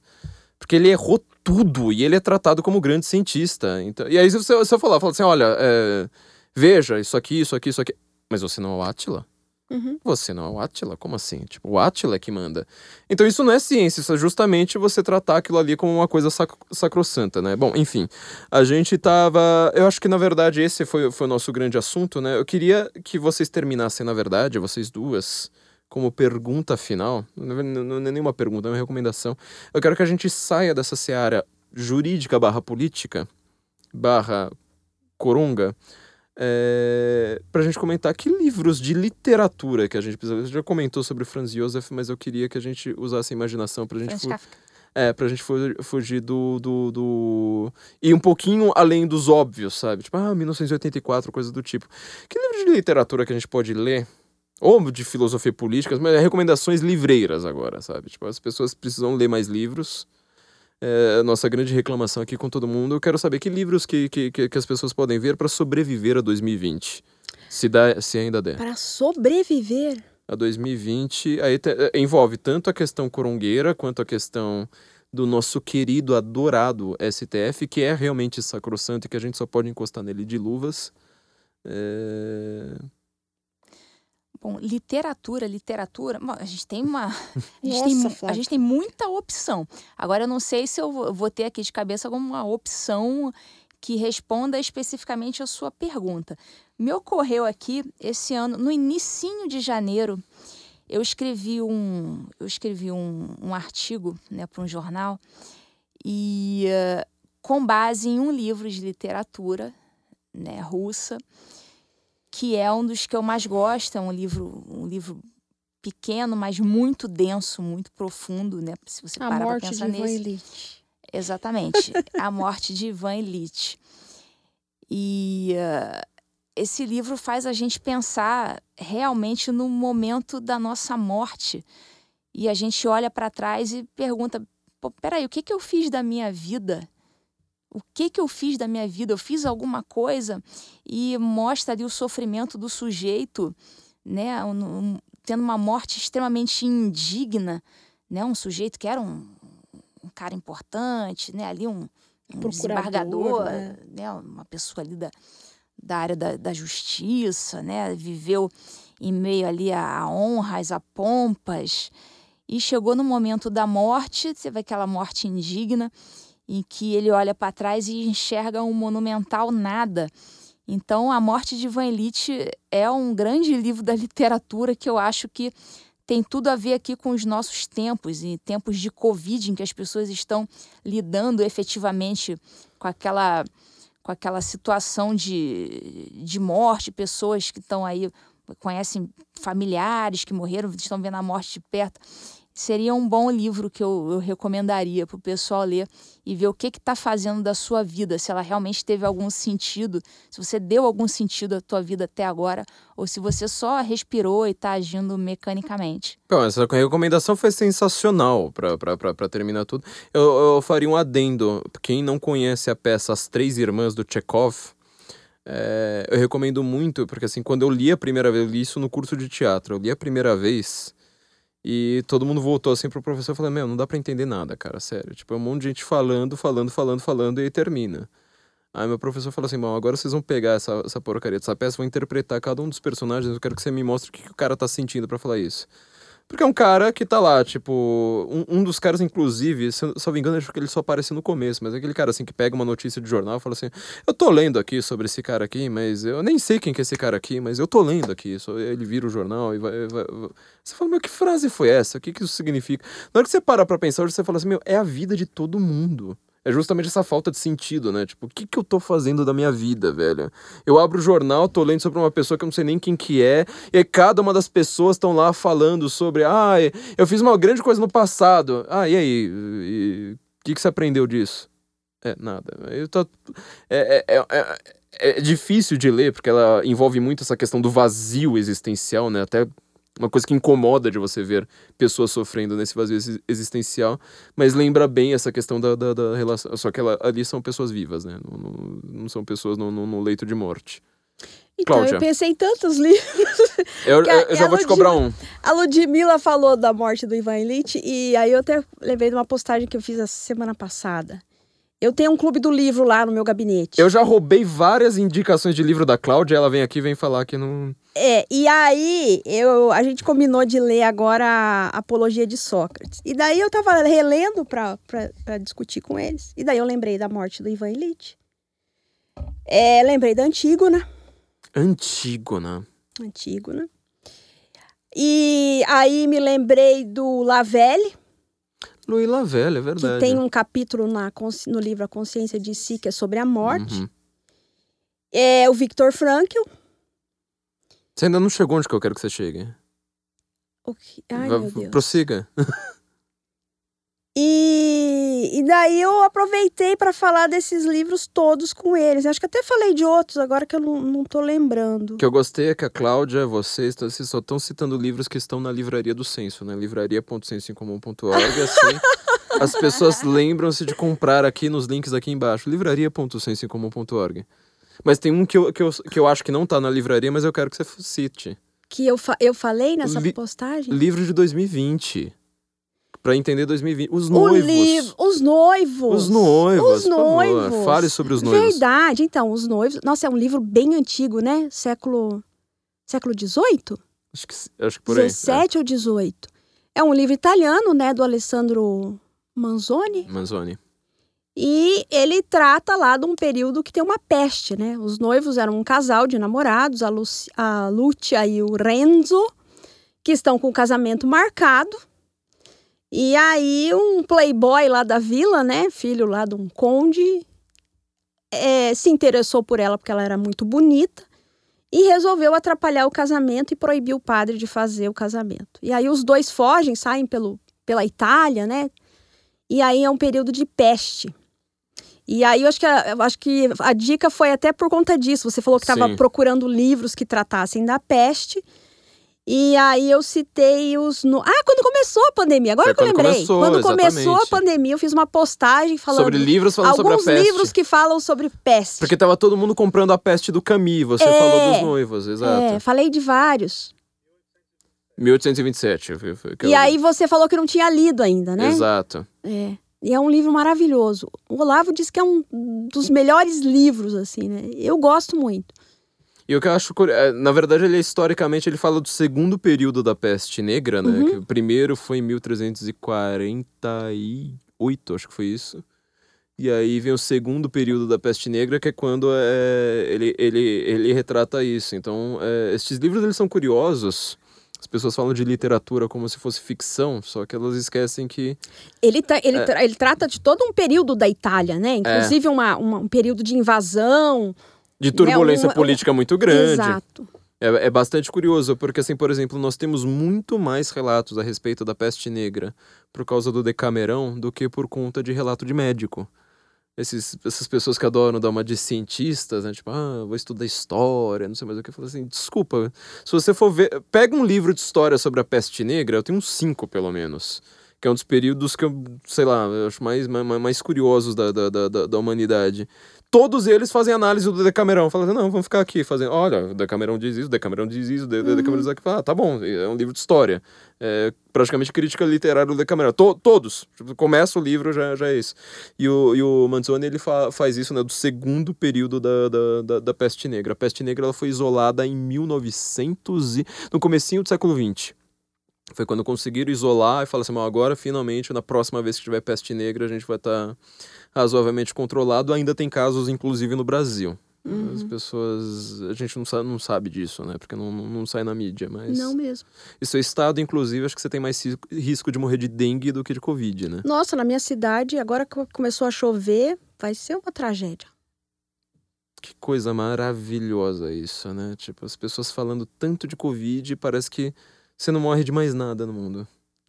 Ludmila, comentários finais, Vossa Excelência agradeço mais uma vez. Isso, aí, eu agradeço por né? trabalhar de graça para mim. Estou aqui trabalhando de graça, né? Na, final no de final semana. de semana, à noite. Quase 10 horas da noite, ao invés de ir pra balada. Ah, isso que é, que é, é reputação ilibada de juiz, né? Sim. Em vez de ir pra balada, vem pro estúdio, porque o estúdio no, tá, tá livre do rodízio de CPF Exatamente. em Viçosa. Tô aqui, né?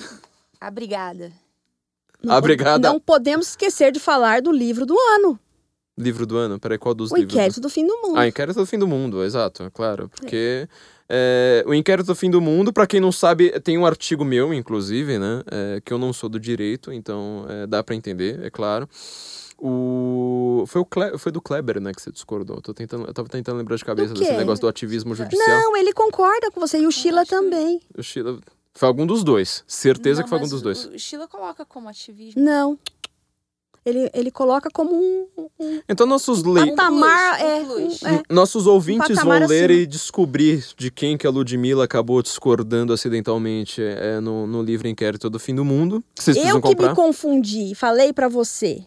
E depois eu fui ler de novo e percebi que não era aquilo que eles falaram. Ah, eles eles bem, acham, eles realmente acham que também não é ativismo, é um, é um passo adiante. É um passo é, adiante. Mas, mas a gente tá, tá vendo, eu já vi pessoas considerando como juristas considerando como sendo ativismo. É, eu mas, também discordo radicalmente. Mas eu, mas eu discordo. Eu discordo. Eu discordo radicalmente também. É, o livro Inquérito do Fim do Mundo teve o primeiro capítulo, que na verdade foi o último a ser entregue, como a Cláudia acabou de me dedurar aqui maravilhosamente, é, escrito por mim. É, portanto, ele não é um livro só para quem é, é do direito. Eu acho que esse livro tinha que ser o grande best-seller. Eu acho que ele é realmente o livro do ano por conta de tudo que vocês falaram aqui, né? Quer dizer, é um relato histórico. Ele é o primeiro livro a falar sobre isso. É da Cláudia, tipo, a Cláudia é nossa chefa aqui. Que, que, nossa, não é meu, não. que a gente adora. Agora foi sem ironia, né? e não contente com tudo isso, eu acho que ele é um livro importante para as pessoas entenderem o que é que está acontecendo, porque assim, a gente está num momento de tanta notícia envolvendo assuntos tão complicados que a gente precisava sentar lá e falar assim: olha, é, não dá para você simplesmente é, ligar na Globo, ver o que os juristas que a Globo é, chama lá para comentar é, e, e, achar que você tem alguma opinião formada porque você ouviu os especialistas ali, um carinha falando por cinco minutos na Globo, né? E quem já foi pra TV, na verdade, sabe muito bem como é que funciona a TV, né? Sobretudo essa, essa emissora. Acho que foi a única emissora que eu nunca apareci na minha vida, tenho quase certeza disso. Espero que ninguém ache uma, uma, uma, gravação minha na Globo, mas eu tenho quase certeza que foi a única emissora que eu já me recusei a aparecer. É, é a Rede Globo, porque, enfim, é só para as pessoas saberem como elas são uh, manipuladas. Mas este livro ele tem essa importância gigantesca de falar da atualidade. Americano tem livro assim falando de primeiro turno de, quer dizer, eles não têm primeiro turno, né, mas assim, é o equivalente ao primeiro turno, falar de primária.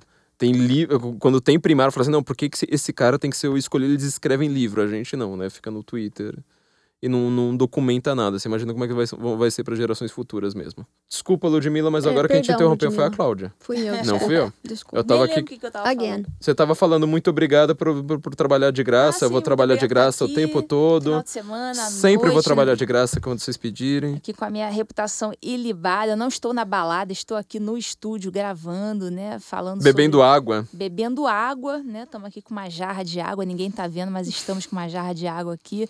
O né, Felipe vai poder tomar foto depois que, que, que o podcast estiver no ar, aí a gente, a gente, mostra, a gente mostra o que você tava bebendo aqui. Né?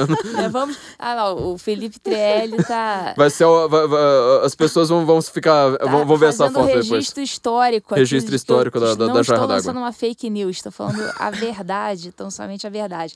Então, é, é isso aí.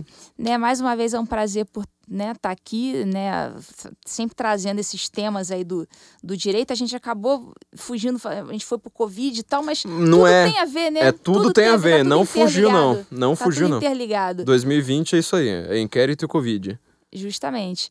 Então é isso aí, tamo junto para as próximas. Sempre tem assunto, né? A gente fica torcendo para não ter assunto, mas sempre tem, né? Sempre tem assunto. Eu espero que as próximas edições do livro não, não se estendam a coisa não vire uma enciclopédia, né? Eu espero que o livro não, não, não, não tenha, não chegue às suas mil páginas um dia. Eu espero que pare por aqui. Mas por enquanto a gente ainda tem, né? Algumas atualizaçõezinhas para fazer, mas espero que não seja por muito tempo. Vem novidade por aí, né, Cláudia? Vem, bom, já que você perguntou, né? Vamos falar da, da próxima novidade. Próxima novidade, vamos lá. Diga, Cláudia. Não, não. Nós estamos. Tá para sair o livro que a Ludmilla prefaciou. Ele está numa última revisão aí para sair bem caprichado, que é o Rumo à Juristocracia, Hum. que tem tudo a ver com o que nós falamos, né, durante essas quase duas horas. Exclusividade, hein?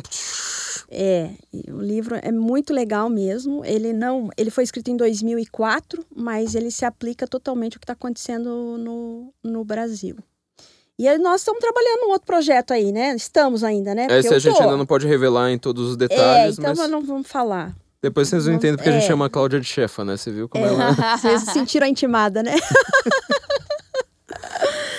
Eu só Bom. queria fazer um, uma- um comentário que, na verdade, não é uma piada. Era pra ser, mas não é. Que você tá falando assim, a gente sempre torce pra não ter assunto.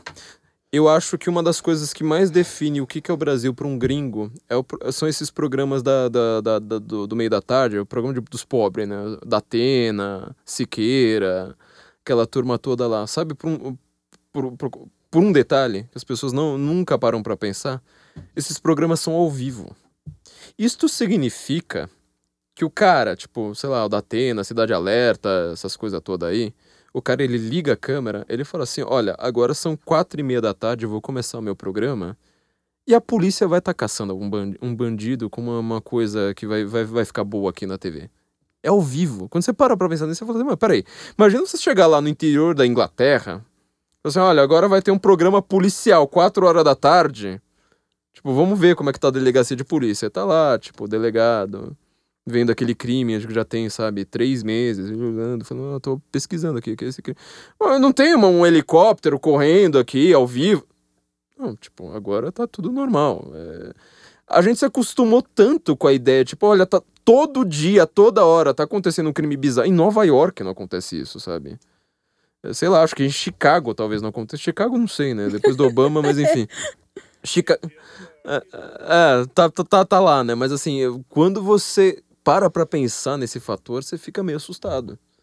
Você fala, como que a gente normalizou o crime de uma maneira bizarra? Simplesmente não é pra normalizar, né? Enfim, era meu, meu. Este é meu comentário final depois das, da- da- das minhas grandes indicações e vou deixar a Cláudia terminar com tudo.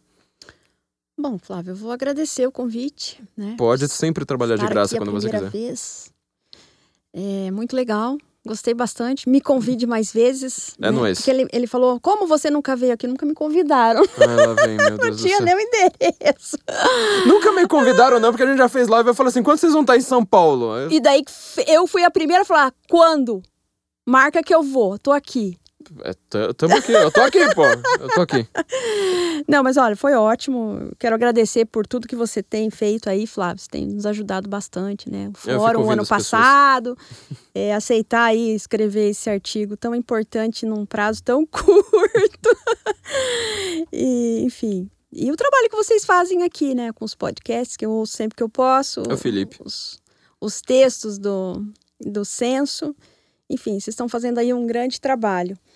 É, vou falar só do último livro que eu tô lendo Claro, por favor. tá? Que eu tô gostando bastante. E como é para falar de coisas do ano de 2020, eu acho que esse livro é muito importante porque eu acho que ele fala muito sobre a mentira, né? Então, e a gente tem É vivido sobre a muito mentira? mentira. Não. É o homem que amava os cachorros, do Padura. Sim, do, do Né? Trotsky. Isso, ele conta a história do Trotsky e do, e do Mercader lá, que é o, o cara que, o- que, que matou o Trotsky. E, e, e quando ele trata da mentira, a gente encontra ali muitas coisas que. Muitos, muitas técnicas que eles usavam na época e que continuam sendo usadas, né? E todo mundo continua sendo manipulado por muita desinformação. E então é um livro que eu tô gostando muito, tô terminando já. Foi o primeiro foi o Luke de Held que me indicou, já faz alguns anos eu comprei e aí algumas semanas o, o Bernardo Kister falou: "Nossa, tô lendo, é muito bom" e tal. Aí eu já peguei no dia seguinte para ler. Então é um livro bacana. O cara é um, é um, é um esquerdista, né, o autor. É um cubano que escreveu um livro falando muita coisa ruim sobre, sobre o comunismo, socialismo, e ainda assim ele ganhou prêmios em Cuba. Então, né, isso fala muita coisa.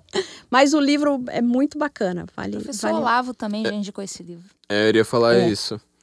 Foi a única hora que eu falei assim, tá bom, vai, vou, vou dar uma chance pra ele. Foi depois do Lava. Então é isso. Então, muito obrigada, espero que o pessoal goste. Ah, vai gostar. Ludmilla? Quem não comprou o livro, que compre. Que compre! Que compre, Né? vai, que compre. Compre o Rumo à Juristocracia que tá para sair. Nós vamos tentar Aliás, lançar até o Black Friday.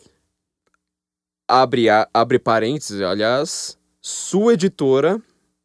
E a- Minha não, Tá bom. O, do Digníssimo, o esposo. Digníssimo está ali. É, a editora do Digníssimo, apesar de que eu tenho certeza que apesar de vir assinado Edson, vem com a sua letra. Porque a letra é bonitinha. A letra toda! Falei, né, não, não, não me convence. Quando chega o livro em casa, assim, eu falei, ih, meu, isso aqui. Vem lá assinado, a remetente Edson. Eu falei, é, Edson, cacete, eu duvido que seja. Edson escrito com aquela letra redondinha. né? É, meu, letra perfeita. Ah, sei que é do Edson, claro. É, a sua editora tá fazendo um grande trabalho pela, como é que é? Educação Direito e alta cultura. EDA. Editora EDA, então. É, é que na verdade ela não, ela não aparece por extenso, né? Mas É. Educação, Direito e alta, alta Cultura, seu fórum, inclusive, né? é, de Educação, Direito e Alta Cultura, tá fazendo um trabalho primoroso, editor do Edson, desculpa, é, para reviver é, exatamente essas coisas que são tão importantes, ou seja, uma educação com conteúdo, um direito com alguma moral e norte de justiça e alta cultura para definir tudo. Ludmilla, comentários finais? É É, quer dizer, aí. você já tinha feito, Já, mas já enfim, tinha feito, mas aí recomendo mais uma vez, comprem nosso livro, tá certo? compre nosso livro, os Comprem links estão aqui embaixo. livro, tá certo? É um livro muito bom, você vai entender tudo que está acontecendo no Brasil no momento. E como disse o Flávio, né, você vai ler e depois o livro vai ficar ali, vai, pode servir como travesseiro Quando você for depois, preso. quando você for preso, né? Você deu vai, eu lembro que você deu várias sugestões ali É, de utilidade de do livro. utilidade, né, dentro do estabelecimento prisional. Sem contar É que ele é, um, ele é o primeiro livro de direito bonito, né? Então você pode colocar ali pra pra você é, é, colocar na sua cela, ele fica bem bonito, assim como. É um objeto decorativo, né? Aquele Objeto ambiente tão decorativo. cinza, né? O que mostra também que eu sei escolher capa, né? Porque meus, os dois livros que eu escrevi recentemente é tudo preto com alguma coisa pegando fogo na capa. Ou um ônibus, é uma explosão nuclear. É sempre. é, tá, tá- tá ali, né? Eles parecem ser meio irmãos, inclusive, né? Com, com por trás da máscara. Então é isso, gente. Muito obrigado a todos. Não se esqueçam, todos os links estão aqui embaixo. Se inscreva no canal caso, caso você ainda não tenha se inscrito. Temos aqui todos os nossos parceiros aqui embaixo, Brasil Paralelo, Instituto Borborema que eu falei para vocês. É, temos é, todos os nossos parceiros estão aqui embaixo. compre o livro na nossa livraria e nós nos ouvimos. Espero que a gente consiga, caso Você não sejamos sorteia nenhum livro? Pera aí, eu posso sortear um livro, só que eu vou exigir uma coisa a mais do nosso. é, é, além, é, esqueci, né? Eu tinha falado uma coisa lá pro final. Ah, Falei lá pro Sorry. final. Sabe por... Não, mas estamos no final. Ah. Sabe por quê? Eu não deixo ninguém falar, falar no começo, que é pro desgraçado chegar até o final e falar assim: eu só vou premiar quem chegou no finalzinho, finalzinho. sem, Do sem- podcast. Sem, sem possibilidade de recompensa. Exato, não, vou, não, não, É. não pode voltar lá, tipo, não, não iria falar isso no meio, exatamente. Final do livro, ó, entra lá no Twitter, tá? Entra lá no Twitter. Qual, que é- que- qual é a hashtag que a gente vai colocar? Podcast inquérito? Não, esse, esse- essa fica muito, muito fácil. Deixa eu ver. Podcast do fim do mundo? Podcast do fim do mundo, gostei. Podcast do fim do mundo, isso aí, ó. É, é, é, Ela tá, ela né? tá estudando, ela tá estudando com o Ícaro de Carvalho, exatamente. a, a podcast do fim do mundo, essa vai ser a nossa hashtag. Tem que deixar o link aqui desse podcast. Pode ser do SoundCloud, pode ser do YouTube, pode ser do, do, do Senso em Comum, né? Do, do, do post do Senso em Comum. Hashtag podcast do fim do mundo. Que prazo que a gente dá? Uma semana?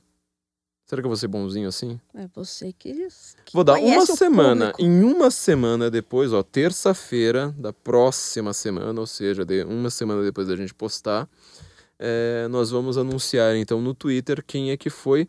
Nós temos 10 livros para sortear. Que beleza. 10 livros, então assim, você tem chance alta, viu? Não, não, não, É. não fica de frescura. E logo a gente vai ter ainda mais novidade que, enfim, vocês ainda vão saber. É, então lembra, hashtag podcast do fim do mundo, caso você ainda não tenha. Só uma semana, porque se você não ganhar, você vai com- comprar, viu, seu desgraçado. Então é isso aí. Só pra quem ouviu até o último minuto, nos ouvimos então na semana que vem, caso não estejamos presos. É isso aí, Guten Morgen Brasília.